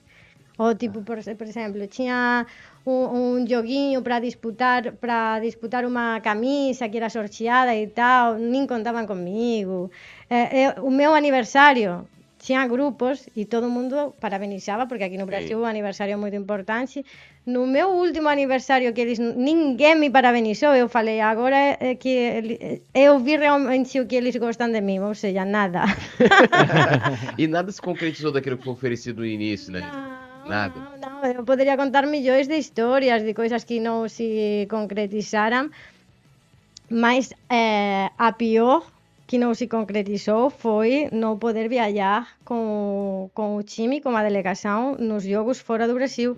Quando acabou a pandemia e, comece, e já todo mundo começou a ter uma vida normal e tal, eu falei, agora é a minha hora, Sim. né? Tipo, fiquei aqui um tempão aguentando muita coisa, sem fazer coisas importantes, me, me perdendo na minha própria identidade. Porque você se perde na sua própria identidade. Você, de repente, se você é virtudes, não, agora é uma funcionária mais que está aí, que é apresentada como tradutora, que não pode ser você porque você incomoda os outros. Você não pode destacar porque eles se sentem ofendidos. Falavam coisas assim, tipo, ah, va, tem camisas aqui para fulano, para fulano. Não, para virtudes não dá porque a virtudes é muito elegante. Sabe, sabe essas coisas? Eu sou uma pessoa super simples. Vocês me conhecem. Cara, chocante, hein? Muito. E na Flá TV, chegou a participar? Nunca. Nunca. Uma pena, acho que perde, na verdade, o Flamengo. É, porque eu, eu achei muito legal essa ideia deles reativarem os perfis. Tem o inglês ótima, e tem o é. espanhol. Inclusive, eu não sei quem toca, por exemplo, o perfil inglês, que eu vejo que de vez em quando viraliza. Não, mas essa história eu vou contar. Agora, essa eu vou contar, sabe por quê? Sem rancor, mas para, para os flamenguistas saber como, como funcionam as coisas. Bom, não deixaram eu viajar, Uhum. não deixaram eu viajar, falaram assim, não, virtudes é que você não vai conseguir viajar. E eu falei, foram essas palavras textuais, conseguir, que é uma palavra que me irrita demais, porque você consegue o que você quer. Sim. Sim. E eu acho que essa história toda do Vinícius e tudo mostra muito o, como eu trabalho. Tipo, se alguém me falar que eu não vou conseguir, não, eu vou fazer mais ainda até conseguir. Esse negócio de não conseguir, como se me, me um, uma faca no meu corpo. Aí eu falei, como assim não vou conseguir? Isso foi numa reunião privada? Infelizmente eu não gravei outra coisa que aprendi. A próxima vez eu vou gravar absolutamente todas as minhas conversas Sim. para não para que não pareça que eu estou mentindo ou falando uma coisa errada e para ter provas para eventuais problemas ju- judiciais, né? Aí ele falou, o diretor de comunicação, não, é, mas não é um problema meu. Você sabe que eu não tenho esse problema, que eu trato todo mundo igual e tal. É um problema do departamento de futebol. E eu que tinha eh, passado um tempo na Espanha e voltei muito mais forte e com a minha identidade recuperada, sabendo realmente quem eu sou e o que eu quero com a minha vida e o que eu aceito e o que eu não aceito, fui muito clara com, com o, o Bernardo, né? o diretor de comunicação, e falei assim: se o departamento de futebol tem um problema comigo porque eu sou mulher, porque ele falou que eu não poderia viajar porque eu sou mulher. Eu falei, se o departamento de futebol tem um problema comigo porque eu sou mulher, eu tenho um problema com o clube. Porque isso é discriminação por conta de sexo. E isso é um crime. Não pode fazer. Você não pode dizer que não posso viajar porque eu sou mulher. Não, Virtudes, mas não é porque você é mulher. é porque você não poderia dividir quarto com os teus colegas, porque todos são homens. E eu falei, eu não troquei de sexo. Eu sempre fui mulher. Vocês me contrataram sendo mulher. Todo mundo sabia, antes de me contratar, que todos são homens e eu sou mulher. Até por isso eu aceitei Sim. essa proposta de trabalho. Para ser diferente, para romper barreiras, para dar exemplo, para ser uma referência para outras mulheres que podem chegar nesses lugares. Porque lugar de mulher é onde ela quer. Está muito bem falar. E depois vagam as mulheres. Isso foi o que aconteceu no Flamengo. E por isso que eu não tenho rancor, mas eu, eu estou contando isso. Porque se eu não contar isso, vai continuar acontecendo. Sim. E o Vini me dá. O Vini, o Vini é meu exemplo nesse caso. O, o que ele fez com aquele vídeo, que sentou numa cadeira e falou sobre o racismo, preconceito, ser negro e brasileiro e tal e tal. Mesmo enfrentando todo mundo na Espanha, enfrentando um programa que é o programa mais sucedido na Espanha, o Chiringuito, que falaram para ele: se você postar esse vídeo, a gente vai te destruir. E ele postou e fez. E eu falei, eu poderia ficar calada a vida inteira e não contar essa história. Mas o meu exemplo é um garoto de 22 anos. Se ele não se cala, por que eu vou me calar? Então, eu hoje, se eu tiver que falar sobre isso, vou falar com tranquilidade, porque eu sei que é a verdade e sei que isso não pode acontecer. Eles me pagaram por ser mulher. Essa é a verdade. Aí, depois inventaram historinhas, né? Que eu não poderia viajar porque não posso dividir quarto.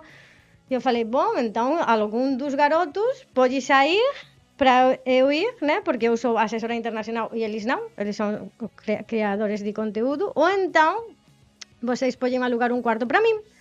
Non, mas é que eu non sei, oi as coisas ridículas.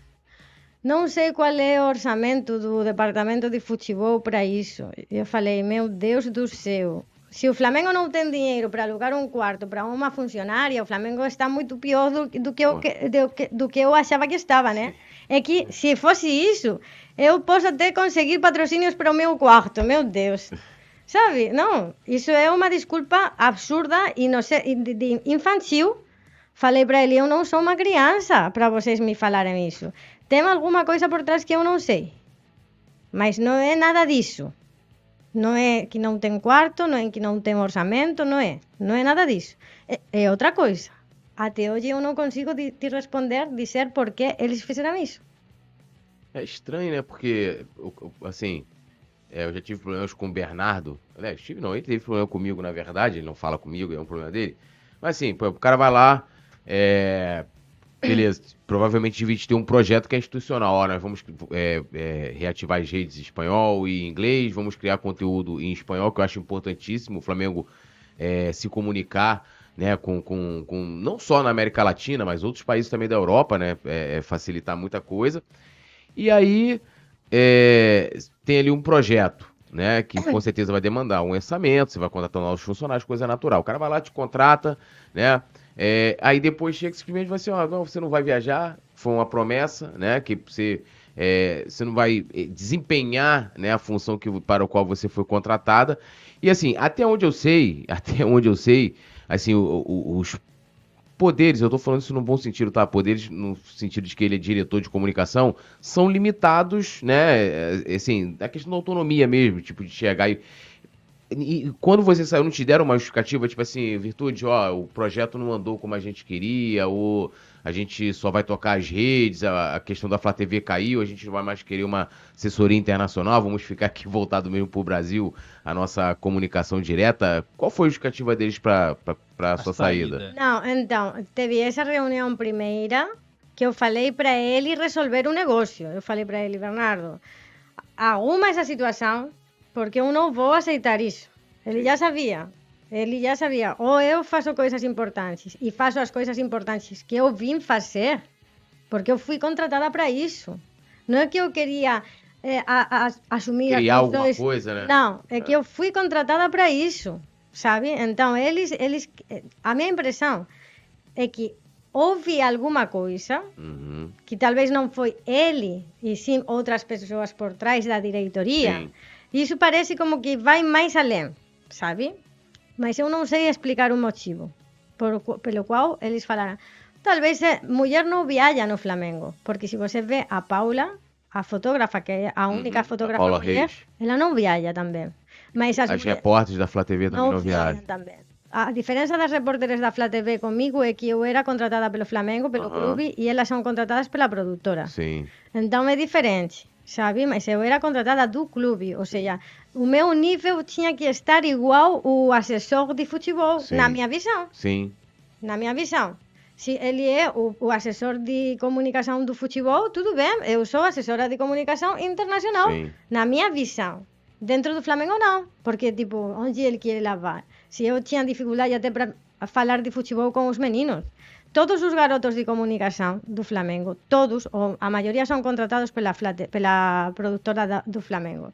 E todos eram mais jovens que eu. E eles tinham, por ser mais jovens, também menos experiência e menos formação que eu. Sim. Só que o, o, o Bernardo, o diretor, eu, eu acho que ele nunca soube lidar com e- essa molecada. Tipo assim, era muito fácil. Ela, ela, era ele ter falado desde o primeiro dia: olha só, a Virtudes veio fazer isso, isso, isso, isso, e ninguém se compara com ninguém. Sim. Ele permitiu que os garotos se comparassem comigo.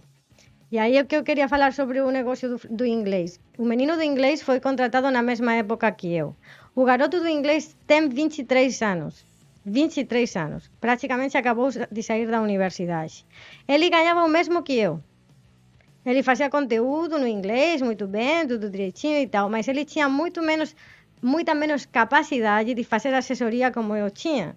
Porque na hora de, de, de você conseguir exposição internacional, você tem que ter contatos. E eu tenho muitos contatos. Sim. Tanto que eu estava negociando com o PSG, o Barcelona, o Real Madrid, para fazer conteúdos em comum. Eu falava com o Marca, que eu falava, posta isso para mim. Com AS, posta isso para mim, porque eu sei as pessoas que eu tenho que pedir os favores. São muitos anos de experiência. E muitas amizades, né?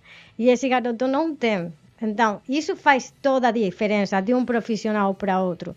Aí o Bernardo falou para mim um dia: o fulano ganha o mesmo que você e faz mais. E eu falei para ele: viu como você está me desvalorizando? Você está me desvalorizando. Eu valgo mais que ele. Até, e olha só, o garoto é botafoguense. O garoto é botafoguense e está lá, sendo mais respeitado e mais valorizado que eu, com o perfil que eu tenho que a gente falou Sim.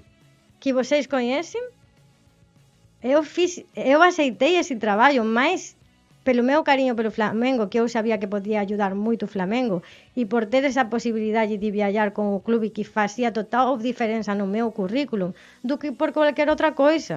Sabe, mas eu non ia permitir que ele me rebaixase ao teu punto, ponto de me comparar con un garoto de 23 anos, porque já foran moitas coisinhas, non posta a foto de biquini, elimina as tuas redes sociais, eu non podía incomodar ninguén, parecía que, que a, a mía só pre, súa presencia já incomodava, sabe?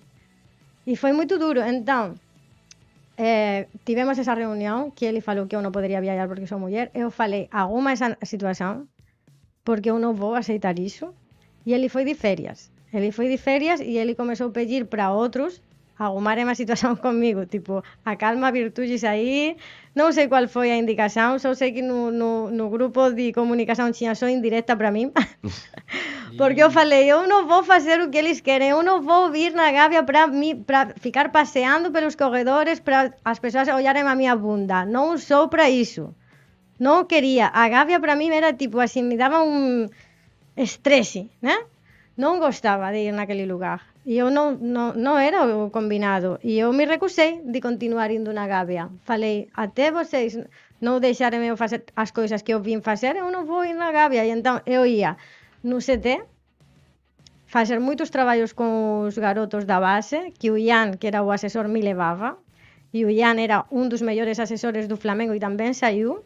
Os mellores asesores do Flamengo saen, perceban, Ia no Maracaná, mas eu non ia na Gávea.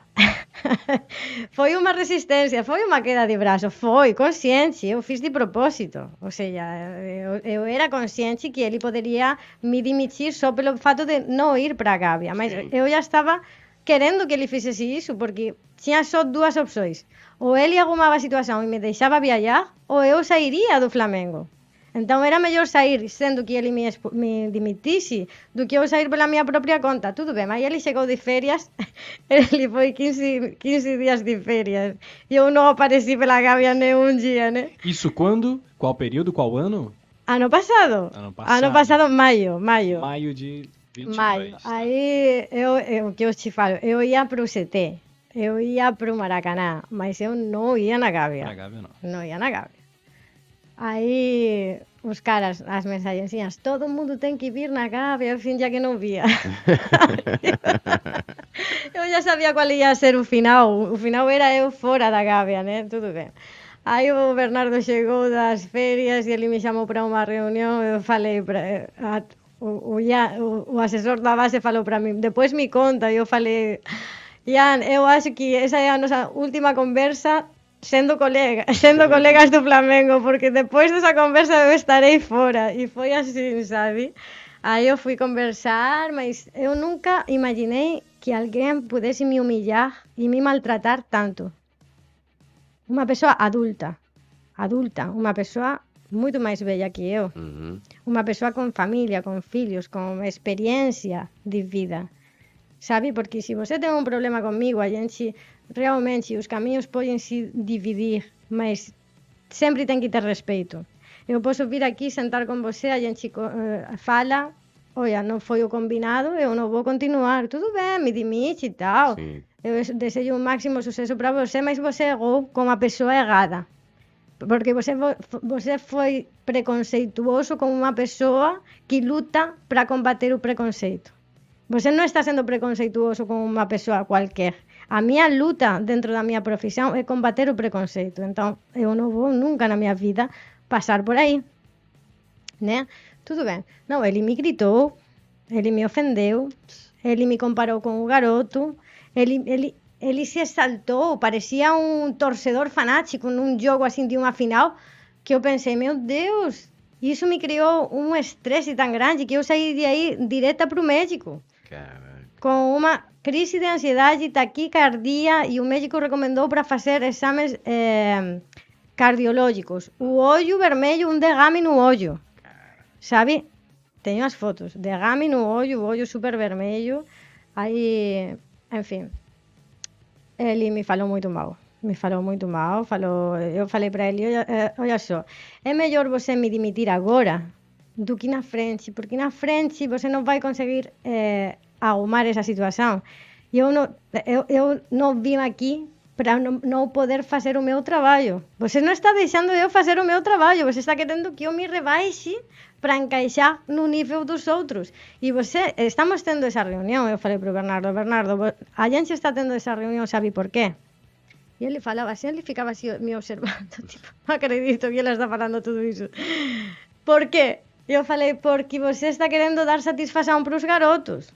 E eu não tenho que dar satisfação a ninguém. Eu não tenho que dar satisfação a ninguém. O meu perfil, a minha trajetória, tudo, não condiz com isso, sabe? Conduz com isso. Eu não tenho que dar satisfação. Eu tenho que dar eh, resultados. Na minha visão de, de empreendedora autônoma que se vira e tal, é tudo voltado a resultados. Eu não fui, não vou em nenhum lugar para pasar o tempo, para perder o tempo, para, para pasear, para fofocar e para falar mal dos outros, que é o que se fais, que se fais lá, sabe? Eu tamén talvez non encaixei tanto porque eu non gostaba de expor a miña vida. Porque lá todo mundo preguntaba coisas así moito persoais que eu non... Se si você conta tudo da súa vida para as persoas, as persoas ten moita munición. Sí. Sabe? Então eu sou muito discreta nesse sentido de sou simpática e tudo, mas eu não vou dar toda a informação. Eu brincava e falava para os caras, é que se eu te conto tudo, você vai saber o mesmo que eu. eu tenho sempre que saber mais, né? Aí eles ficavam assim, enfim. E eu falei para ele, bom, ele hum, nesse momento que eu falei sobre isso, ele se incomodou muito e ele me gritou. Ele me gritou e eu falei para ele, sabe o quê? Que eu vou, continuar gostando do Flamengo. E ele, ah, sim. Todo honrado, né? De- eu falei, sabe por quê? Ele, por quê? Eu falei, porque o Flamengo não pertence a vocês. Não pertence a vocês. Mas só que ele, ele, ele chamou, não sei nem em que momento, ele perdeu toda, toda a razão e gritou, chamou a Ana, que é a menina que traballa como administración, para, para ela gomar todas a, os, os, a documentación da miña dimisión. Ele gritou, Ana! Aí eu peguei a miña bolsa, saí, parecía unha briga de casal, Pior! Así, foi unha coisa moito constrangedora, moito agresiva, agresiva. Eu, nu eu nunca... Non, non, non acreditaba que eu estaba pasando por tudo isso. E, e de fato, foi tanto o estresse que apareceu o derrame no meu olho e tudo, tudo. Eu fui no médico, o médico me, me, me conhecia. Eu chorei muito no médico, Cara, porque o médico me conhecia por conta dos meus trabalhos da Olimpíada. Eu com a máscara e tudo, chego lá, muito estressada, nervosa e tal, e o cara falando comigo, eu contando e tal e tal, e ele para e fala assim, você é Virtudes? Você pode tirar a máscara? Tirei a máscara. Ai, você é a jornalista que fez aquele vídeo no Maracanã cantando o hino do Brasil. E eu falei, sim, é verdade. E eu me emocionei porque eu pensei, eu sou Virtudes, essa Virtudes. Sim. Não sou a Virtudes que eles queriam. sim. Sabe, não sou uma virtude de estar por trás, escondida, fazendo o- a pouca coisa que os outros fazem. Eu vim aqui para fazer diferente, para ajudar o Flamengo a se internacional, a internacionalizar de verdade. Eu apresentei até uma, um aplicativo, um aplicativo que poderia dar um lucro para o Flamengo de 15 milhões de euros por ano. Que eles tiveram uma reunião com os caras, os, de, os que desenvolviam tudo isso, porque eu fiz a conexão. Depois eles abandonaram esse projeto. Eu estou achando que o Flamengo está com dinheiro sobrando para não dar continuidade a, continuidade a uma coisa que ia dar muito lucro para o Flamengo, que eu sabia que ia dar lucro, que são pessoas sérias porque eu conheço. Então, eu estou te trazendo todas essas coisas e você me compara com um garoto de 23 anos. Tinha como eu aguentar no Flamengo? Na Ochia, né? Aí o, o Bernardo me dimitiu. A primeira cosa que eu fiz, escrevi unha, unha mensaxe para a directora de RH. Muller, con quasi 30 anos no Flamengo. Sabe, unha persoa importante dentro okay. do Flamengo, Roberta. Sí, sí, sí.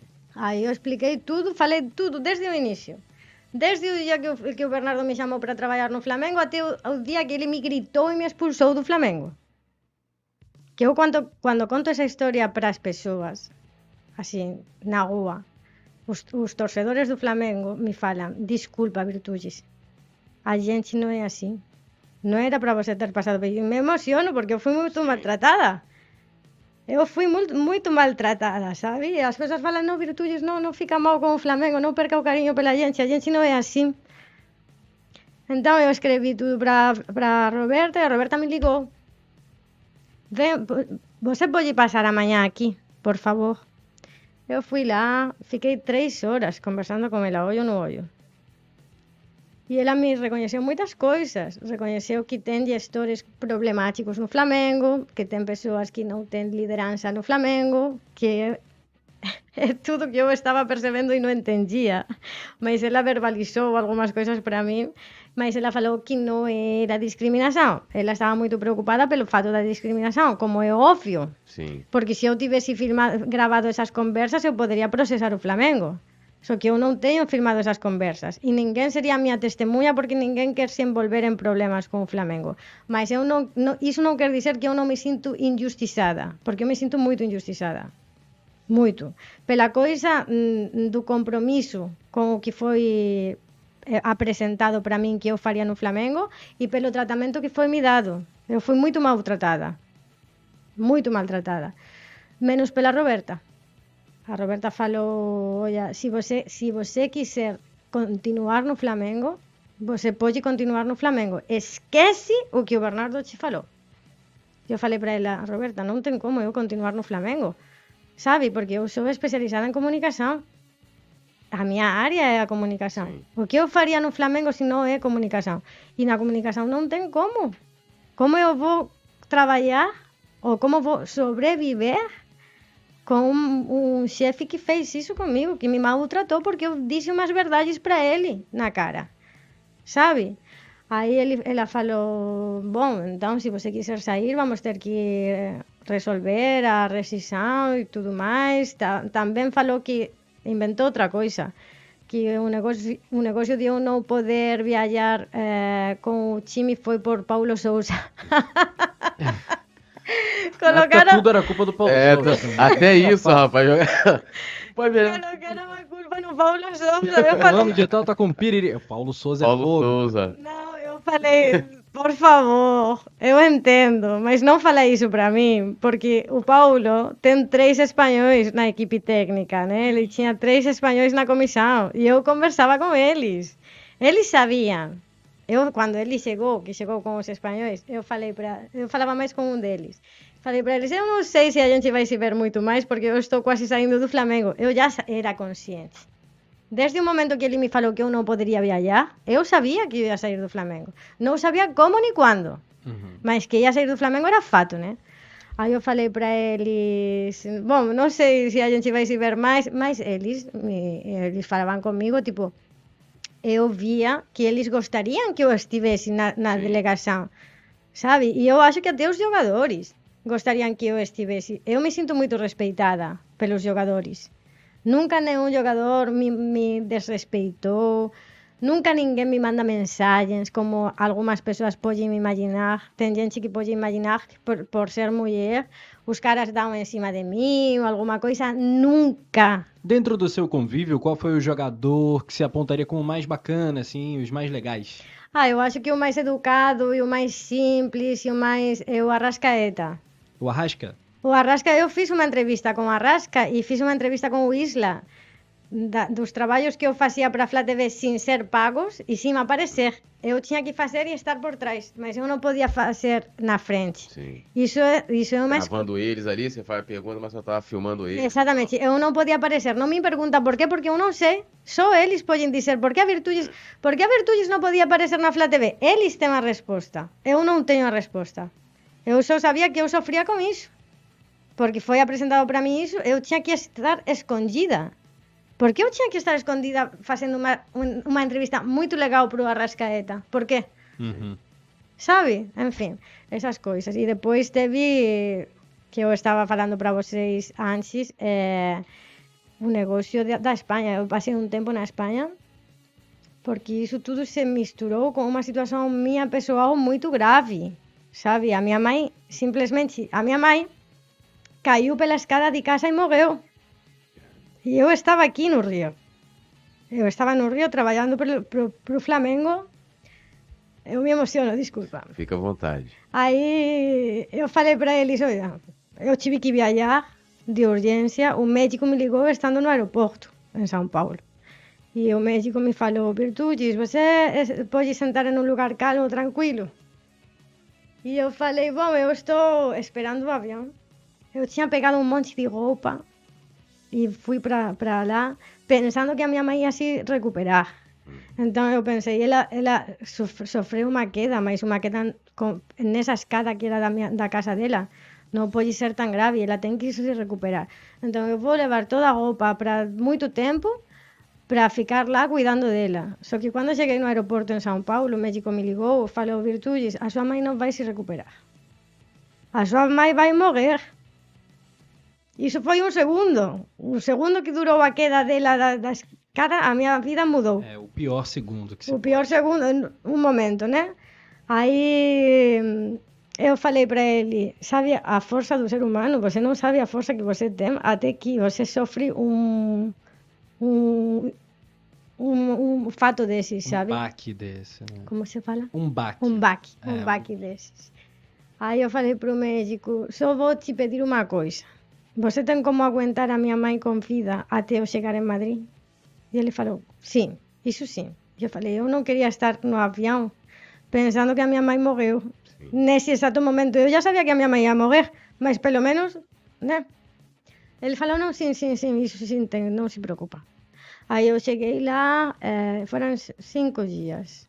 Ela caiu. Depois a minha família começou a me colocar coisas na cabeça, tipo, não, você não pode ir ver a sua mãe porque ela caiu, ela pode estar desfigurada, você vai ficar com aquilo na cabeça, essa imagem e tal. que eu sempre falo para as pessoas, se é, algum dia na vida acontecer isso com você, não escuta ninguém. Você tem que ir ver a tua mãe, mesmo que ela esteja queimada. Ou seja, se não é uma pessoa e são restos, vai ver a tua mãe. Tem que ver em, de, qualquer situação. Isso foi uma outra lição de vida. Aí um primo meu falou assim, que ele trabalhava no hospital. Eu estou acostumado a ver esse tipo de coisas. Eu vou e te falo se você pode ir ver a sua mãe. E ele foi e me falou: pode ir, pode ir. Eu fui ver a minha mãe no dia seguinte morreu. No dia seguinte morreu. Então tinha essa parte emocional muito forte da perda da minha mãe, como foi, tudo inesperada total. E depois teve problemas com a minha família, porque o meu irmão ele ficava lá trabalhando com a minha mãe. Então ele ele pensa que ele tem mais direito sobre as coisas da minha mãe do que eu, que eu estou por aí no mundo no Brasil. E o meu pai, que é um homem machista, do interior da Espanha, e já vejo, né, 77 anos, el impediu para eu renunciar á herança da miña mãe. E aí comezou un problema eh, legal que até hoje eu non consegui resolver, mas que eu estou correndo atrás disso. Sí. E eu perdi o contacto con a miña familia, porque eu como vou ter contacto con a miña familia numa situación desas? Infelizmente, infelizmente. Entón, a Roberta sabía do RH. E ela foi, me deu a humanidade que os outros non me deran. Porque o Bernardo tamén sabía desa situación toda mía sabe? Eu tinha unha oferta de emprego na España moito mellor que do Flamengo. Só que eu voltei, porque eu falei para eles, eu non posso aceitar agora, porque eu me comprometi con o Flamengo facer ese traballo e eles se comportara moito ben comigo, porque o Flamengo me deixou estar na España resolvendo os meus problemas. Eu estaba moito agradecida ao Flamengo e voltei por iso. Mas o que eu non esperaba é que o Bernardo falase para min que agora non pode porque você é muller. Esa non esperaba, né? Sí. Ese, ese golpe eu non esperaba. E iso sumado a, aos meus problemas que eu estou contando aquí porque estamos no Brasil, né? Mas na Espanha non poderia contar porque estaría expondo a minha família tamén non é non é legal. Esse foi o período mais difícil da sua vida. Muito. Así, então a, a, a Roberta, já no último dia, quando eu fui assinar a rescisão e tudo e tudo, ela falou assim para mim, Virtudes, é, faz mm, de aqui para frente, se você sentir que você tem que processar o Flamengo qualquer coisa, sinta-se à vontade de você correr atrás do, do que você achar necessário. Mas cuide de você, porque você tem problemas maiores. Ela foi, foi humana. Humana. humana. Eh, ela foi humana. E no último dia, quando eu estava lá assinando a rescisão, Xa un garoto moito simpático no RH porque ten persoas boas no Flamengo. Sí. Ten persoas boas no Flamengo. Máis longe da comunicación. en outros sectores, né? No futebol, por exemplo, eu to, toda esa época que eu non quería ir na Gávea, eu ia no CT con os garotos da base. E eu amaba moito, moito ir nos, con os garotos da base. E conversaba con todo o mundo lá, con os técnicos, fisioterapeutas. Eu Eh, curti cada momento con os, con os jogadores da base. E aí outra coisa, o, o Flamengo, para vocês veren a falta de profesionalismo. Eh, eu estaba en Madrid nesa época resolvendo as coisas con a miña familia e o Flamengo foi disputar un campeonato sub-14 que gañou en Madrid. Eu estaba en Madrid, ninguén falou para min. Vocês acreditan? Que ni, ninguén falou para min virtudes ten un, unha equipe do Flamengo en Madrid vai lá, faz a cobertura consegue divulgación, ajuda as persoas porque as persoas non saben coisas da cidade de que eu poderia ajudar eles sí. né? en tudo e eles non falaran para min cando, eu, cando eles ficaran sabendo os da equipe sub-14 eles falaran, nosa A gente sabía que o departamento de comunicação era ruim, mas não sabíamos que era tanto. É impressionante, né? e assim, é, o, é, o, Flamengo né, não são esses caras, a gente vê várias situações acontecer, é, várias histórias assim, como a sua, de profissionais que não foram valorizados ou que foram demitidos, porque assim, seria muito mais fácil ele chegar para você, talvez, é, e ter falado assim, pô, Virtude, olha, acho que a coisa não rolou como a gente esperava, né, teve uma situação maior. Eu não sei o que fazer com você aqui, né? É, é, e, pô, eu não sei se você quer continuar dessa forma ou eu você quer ser demitida porque eu não tenho mais como. Eu acho que é muito mais honesto, né? Ele poderia ter me colocado na base que eu iria ser muito feliz. Sim, por exemplo. Te oferecido uma outra situação do que. E, e o Flamengo não é isso, e eu posso te falar com muita tranquilidade. E não é o Landim, não é o, só o Bandeira, né? O Flamengo não tem rosto, né? O Flamengo é aquela nação tá em todo lugar, né? Tá lá em São Gonçalo, na Mas terra. na- uma outra coisa importante. Você acredita que um dia, depois que eu já saí do Flamengo e tudo mais, e eu estava num samba com um grande amigo meu, esportista também, que eu conheço há muitos, muitos anos de Madrid, porque eu conheço muita gente aqui também que, que já passou por lá, que teve alguma relação com lá e tudo. E eu estava nesse samba com ele, e estava o Bandeira de Melo. Uhum. estaba a bandeira de Melo e estaban dirigentes da, da época anterior. E meu amigo, tamén moito flamenguista, eh, falou para eles, poxa, oia só o que aconteceu, contou a miña situación, como ela, unha jornalista respeitada na España, que ele me coñece da España, foi, teve que pasar por unha situación eh. constrangedora e ruín como esa, né? E, e aí eles me pediram desculpas. Eles me pediram desculpas em nome do Flamengo. E aí eu vi a diferença, porque eu escutava muito coisas muito ruins das pessoas do, da, da equipe atual sobre Uhum. a, a, a, a diretoria anterior. Mas esse dia a diretoria, a, a diretoria anterior, ou pelo menos essas pessoas que estavam lá, foram muito mais elegantes e gentis. E um dirigente falou assim para mim, Virtudes, não, isso não pode acontecer, is- isso não pode ficar assim. Vamos conversar com o Landim. O que eu posso fazer? Eu posso fazer a ponte, vamos conversar com ele, vamos resolver. Isso não pode e tal. E eu falei para ele, mas o Landim teve duas opções. Landim tinha duas opções. Eu era a única funcionária estrangeira na Gávea. Então era mais ou menos conhecida, né? Até pela minha passagem do marca e tudo. Sim. E Eli podía asinar a miña resisión ou Eli podía me procurar para contar o que aconteceu. Eli non me procurou para perguntar o que aconteceu. Eli simplesmente asinou a mi demisión sin saber, né? Entón, o que eu vou falar con o Landim se ele já assinou a miña rescisão? Mas o cara, que era da diretoria anterior, tentou fazer essa ponte para todo mundo ficar bem, para o Flamengo ficar bem. Aí você vê o compromisso e a ética que as pessoas têm com o Flamengo e, e, aqui, tem, e aqui outras pessoas têm. O cuidado que tem com a imagem e o nome do Flamengo. Essa pessoa que me ofereceu fazer de ponte tem muito mais cuidado pelo Flamengo Sim. do que a pessoa que deu um chute na minha bunda e me mandou embora. Eu acho, né?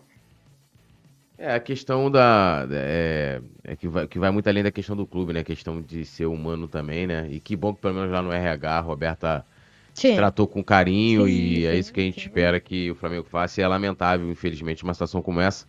E aí, É, que aí ficou- por o. Fala aí.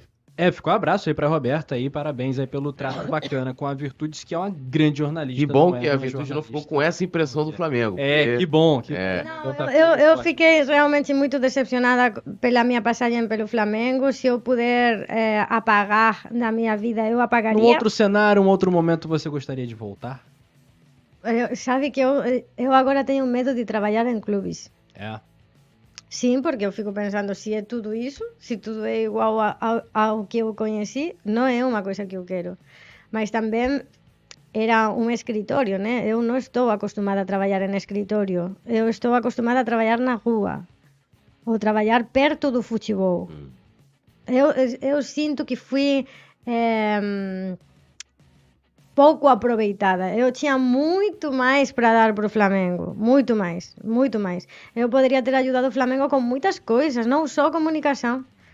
É, não tenho dúvida disso. Eu também não. Bom, a gente tem daqui a pouco, às nove, o nosso resenha ao vivo. A gente vai encaminhar para os nossos quadros, que são os preferidos da galera. Matúlio, vamos mandar o alô pra rapaziada também, Vamos pedindo para compartilhar, Pedir se pra inscrever galera no Coluna do se Fla. nesse inscrever. Já tem, já tem corte já nas redes do, do Coluna do Fla, Muitos, já. já. bombando. É, é, Érica Feitosa aqui, que comentando aqui, P- Flamengo perdeu uma potência de profissional, Sidney Alves aqui também comentando, Marcelo, CRF maior do mundo, Império Rubro Negro e Yuri Reis, membro do clube do Coluna, e lembrando a galera também para se tornar membro, né, emojis especiais, né, mensagens em destaque, pode estar com a gente lá no grupo exclusivo de membros no WhatsApp, né, o Rafa Penido, ele responde, ele demora um pouquinho, mas ele responde, né?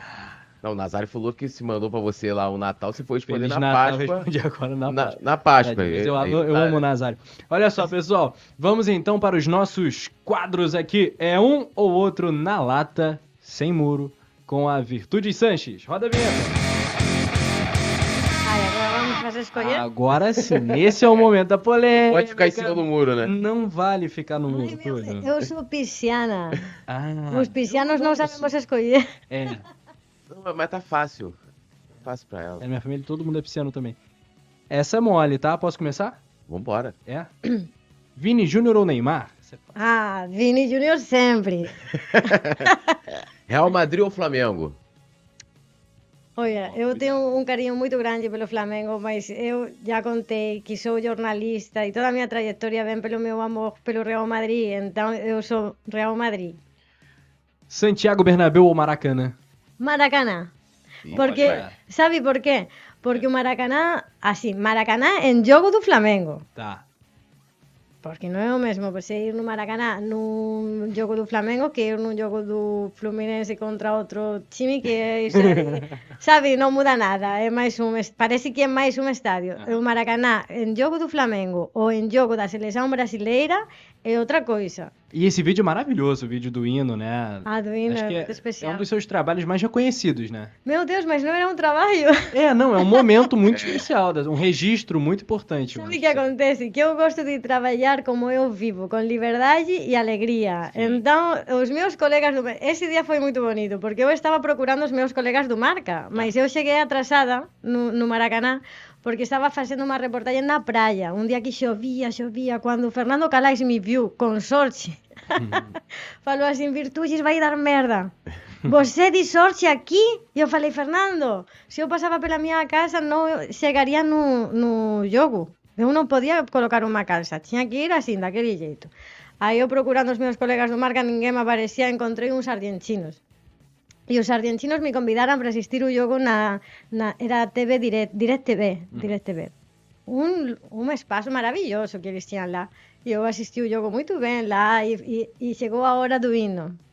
E na hora do hino eu me arrepiei, as É pessoas cantando. A capela, né? Eu não sabia o himno, mas havia algumas palavras por aí soltas, né? E eu com o meu celular cantando, mostrando. Eu sabia que a, o Comitê Olímpico eh, vaga as imagens, né? Aquí você non pode filmar moito tempo da sí. tao porque eles van eles eles mm, cortan o teu vídeo. Sí. Eu já sabía iso. Até porque eu fiz unha tese de doutorado sobre o olimpismo. Então, eu, as, os truques e os direitos de imaxe e tudo iso eu já tiña estudado. Uh Aí eu fazia assim, mostrava a, a torcida e depois mostrava a minha cara cantando. E esse vídeo viralizou. Ah, incrível. Ninguém me imaginava que esse vídeo podia ter tanto... As pessoas me conhecem na rua ainda por esse vídeo. Tenho certeza que sim. E agora também, mais ainda, agora no Pode Fla. Com certeza. Eu te vi no Pode Fla, hein? A É. entrevista tá bombando lá nas redes sociais do Coluna do Fla também. Muito legal, galera. Siga a Virtude nas redes sociais e o canal dela, que tá também Ah, aqui sim. no YouTube. Tá Já ganhou vários inscritos novos, não tenho dúvida disso. Poeta lá. Túlio, próxima. Rodrigo ou Hendrick? Interessante pergunta. Eu acho que o Hendrick vai chegar mais longe que Rodrigo. Hendrick. Hendrick. Felipe Luiz ou Marcelo? Vamos falar flu aqui pra gente. Felipe. Ih, É rapaz, mesmo? me surpreendeu agora. Por quê? Justifique. Tem coisas assim. Ah, Primeiro, eu sou madridista, mas eh, eu sou mais Roberto Carlos. Mm. Eu acho que Roberto Carlos era máis un, un lateral moito máis diferente que Marcelo. Marcelo, claro, se si você, se si você me fala de conquistas, o Marcelo gañou tudo, ninguén ten como superar o Marcelo en títulos e, e tudo máis. Só que se si você vê, o Marcelo ten 34 anos 34. e ele está fora de forma. O Felipe ten 37 anos e ele está perfeito. Ele pode estar menos rápido, menos o que for. E ele também jogou, temos que levar em conta uma coisa, que o, o, o Felipe jogou pelo Atlético de Madrid, não tinha toda essa galera que o Marcelo tinha perto dele, né? Uhum, Teve menos possibilidades de ganhar tantos títulos quanto o Marcelo teve. perfeito. E eu acho, não sei, eu acho o, Felipe um cara mais inteligente. Ai, Marcelo, pelo amor de Deus, que não. É, nesse momento no zap zap do Marcelo, hein? não, eu, eu Não, é, deu pra entender. Pra você ver que eu não sou clubista, porque Ah. eu sou madridista, Sim. mas, mas hum, me- você me coloca esses dois e eu escolho o Felipe Luiz. São figuras diferentes, né? É. Mas acho que o Felipe é um cara muito especial mesmo. É, então, agora de 0 a 10, vamos às notas com Virtude Santos Zanaré. Então a gente dá um, dá um, dá um nome e você dá de É. 0 a 10, né? A nota que Ah, você dá. tá, tá. Ah, Pode começar. Deixa Vai você. Aí vai eu? Muito obrigado. O Fernando é um gentleman. Flá TV, de 0 a 10. zero. não, desculpas aos meus colegas jornalistas. Eles não têm culpa de nada. Mas a galera que está por trás eh, são. Então a gente pode falar assim, é, você dá zero pra administração. a- A parte. A parte. os donos, Os, os donos, é. Tá, é pra que são os que escolhem tudo, que são os que fazem tudo e são os que comandam, que acham que são os donos do Flamengo. Esses. Para esses eu dou um zero. Para os meus colegas da, da UMR Show, que eu adoro, Emerson Fera. eles não têm nada a ver. Não, nada a ver, nada a ver, nada a ver. Que nota você dá pra direção do Flamengo? Sabe o que acontece? Que o, o meu problema com o Flamengo, eu não posso nem dizer os nomes de. Eu, eu, eu tenho muito desconhecimento de tudo, da origem que, que, a- que acabou com a minha saída do Flamengo. Então, eu não saberia te dizer a origem. Então, isso faz com que eu não possa nem avaliar. Mas eu vou avaliar pelo que eles estão fazendo den- com o, o time. Eh, com o time e com o clube, não comigo, né? Um 5. Imprensa brasileira. Tem coisas boas e tem coisas ruins, mas a espanhola também.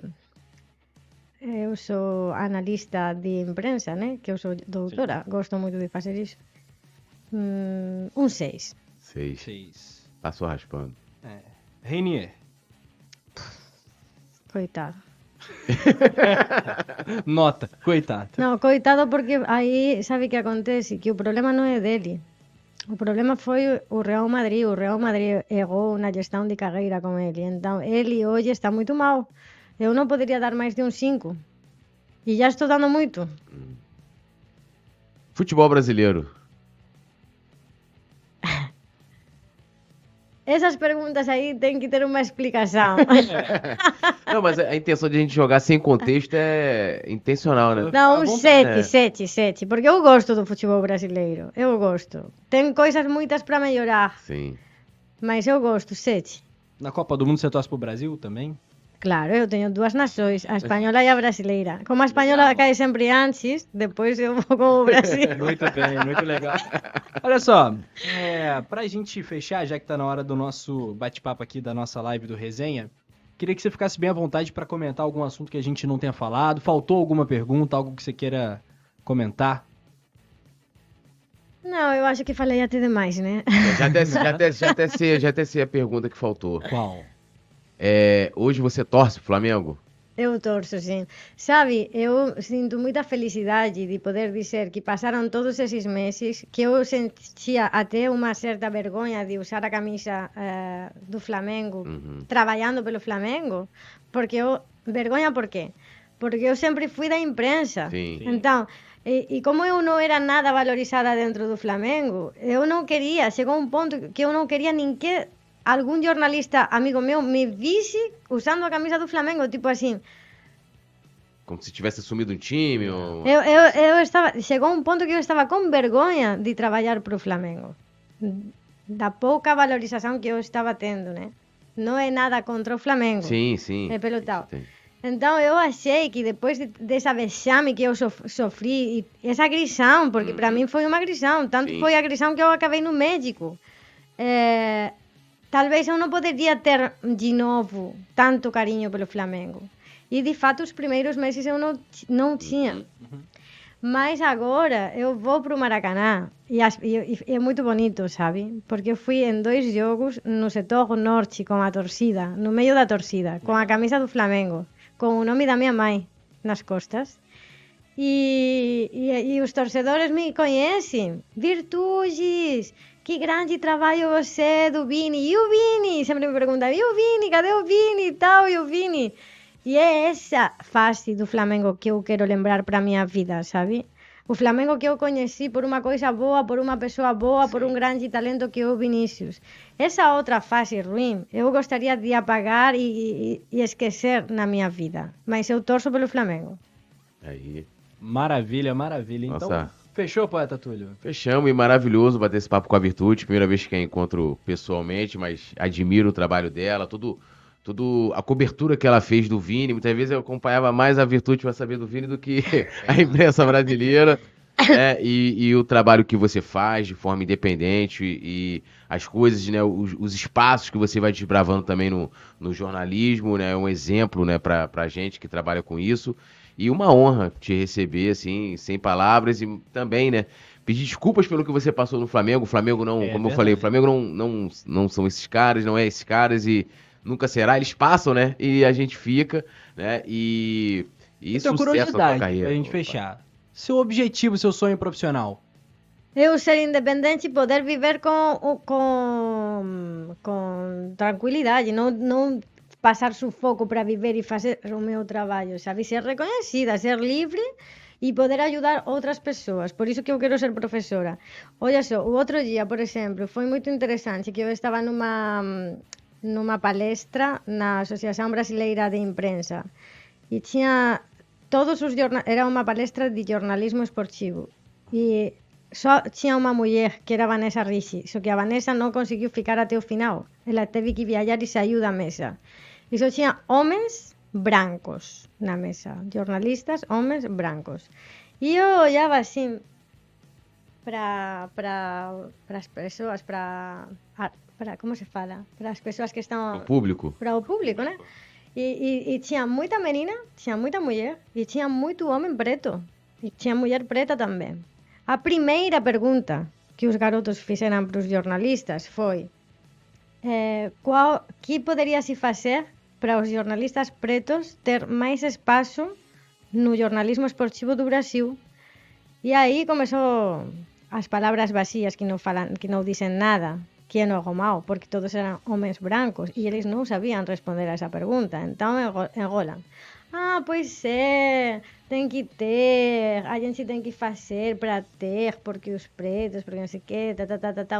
Eu non quis falar nada porque eu falei, calma, calma que você acabou de chegar aquí, está conhecendo as persoas, você non, non se complica a vida, fica calada e tal, mas eu quería cuestionar algunhas coisas, mas non cuestionei. Mas depois fui nun menino que chamaba Tiago, o estudante de jornalismo, e eu falei para ele, Tiago, você ficou sem resposta. E ele falou para mim, sim, mas bom, um dia eu vou ter. E eu falei para ele, não se acostuma a ficar sem resposta. Não se acostuma a ficar sem resposta. Porque você teria que ter sido respondido, sabe por qué? Por un jornalista preto que debería estar aí nesa mesa respondendo a túa pergunta. Igual que as meninas, se tivese tido a oportunidade de ter máis mulleres nesa mesa. E esa é a miña luta. E eu gostaria de poder ajudar esas persoas que ven das novas gerações para elas non pasaren os perrengues, dificuldades e preconceitos que eu paso. E é muito nobre. Mas né, ajuda também. Que legal, que legal. Gente, três horas de papo, uma edição especial aqui do Pode Falar. Mas valeu, cada segunda, tenho Sim. certeza que a galera curtiu. Muitos elogios no chat. Obrigado, viu, Virtudes? Até a próxima. Muito obrigada a vocês, foi um prazer e hum, que o meu carinho pelo Flamengo não vai mudar. Não mudou. Saudações rubro-negras, valeu nação e até a próxima. Fica aqui, nove horas com toda a cobertura do Mengão e muita opinião de qualidade. Resenha ao vivo com as feras do Coluna do Fla. Tchau, tchau, nação. Alô, nação do Mengão! O Coluna do Fla está concorrendo ao prêmio IBEST na categoria Esportes. Vamos votar e votar muito para mostrar a força da nação rubro-negra e ajudar o Coluna do Fla a ganhar esse prêmio importante. Vamos votar! O link tá na descrição do vídeo e fixado nos comentários. Alô, nação do Mengão! Esse é o Coluna do Fla. Seja bem-vindo! Se inscreva no canal, não esqueça de deixar o seu like, pega o link, compartilha pra geral, comente, comente bastante, queremos te ouvir. Aqui você tem a melhor transmissão dos jogos do Flamengo na internet. O Coluna é brabo e tem o Podfla, o podcast da nação. É muita resenha e um show de cobertura do maior do mundo, do jeitinho que a nação merece. Esse é o Coluna.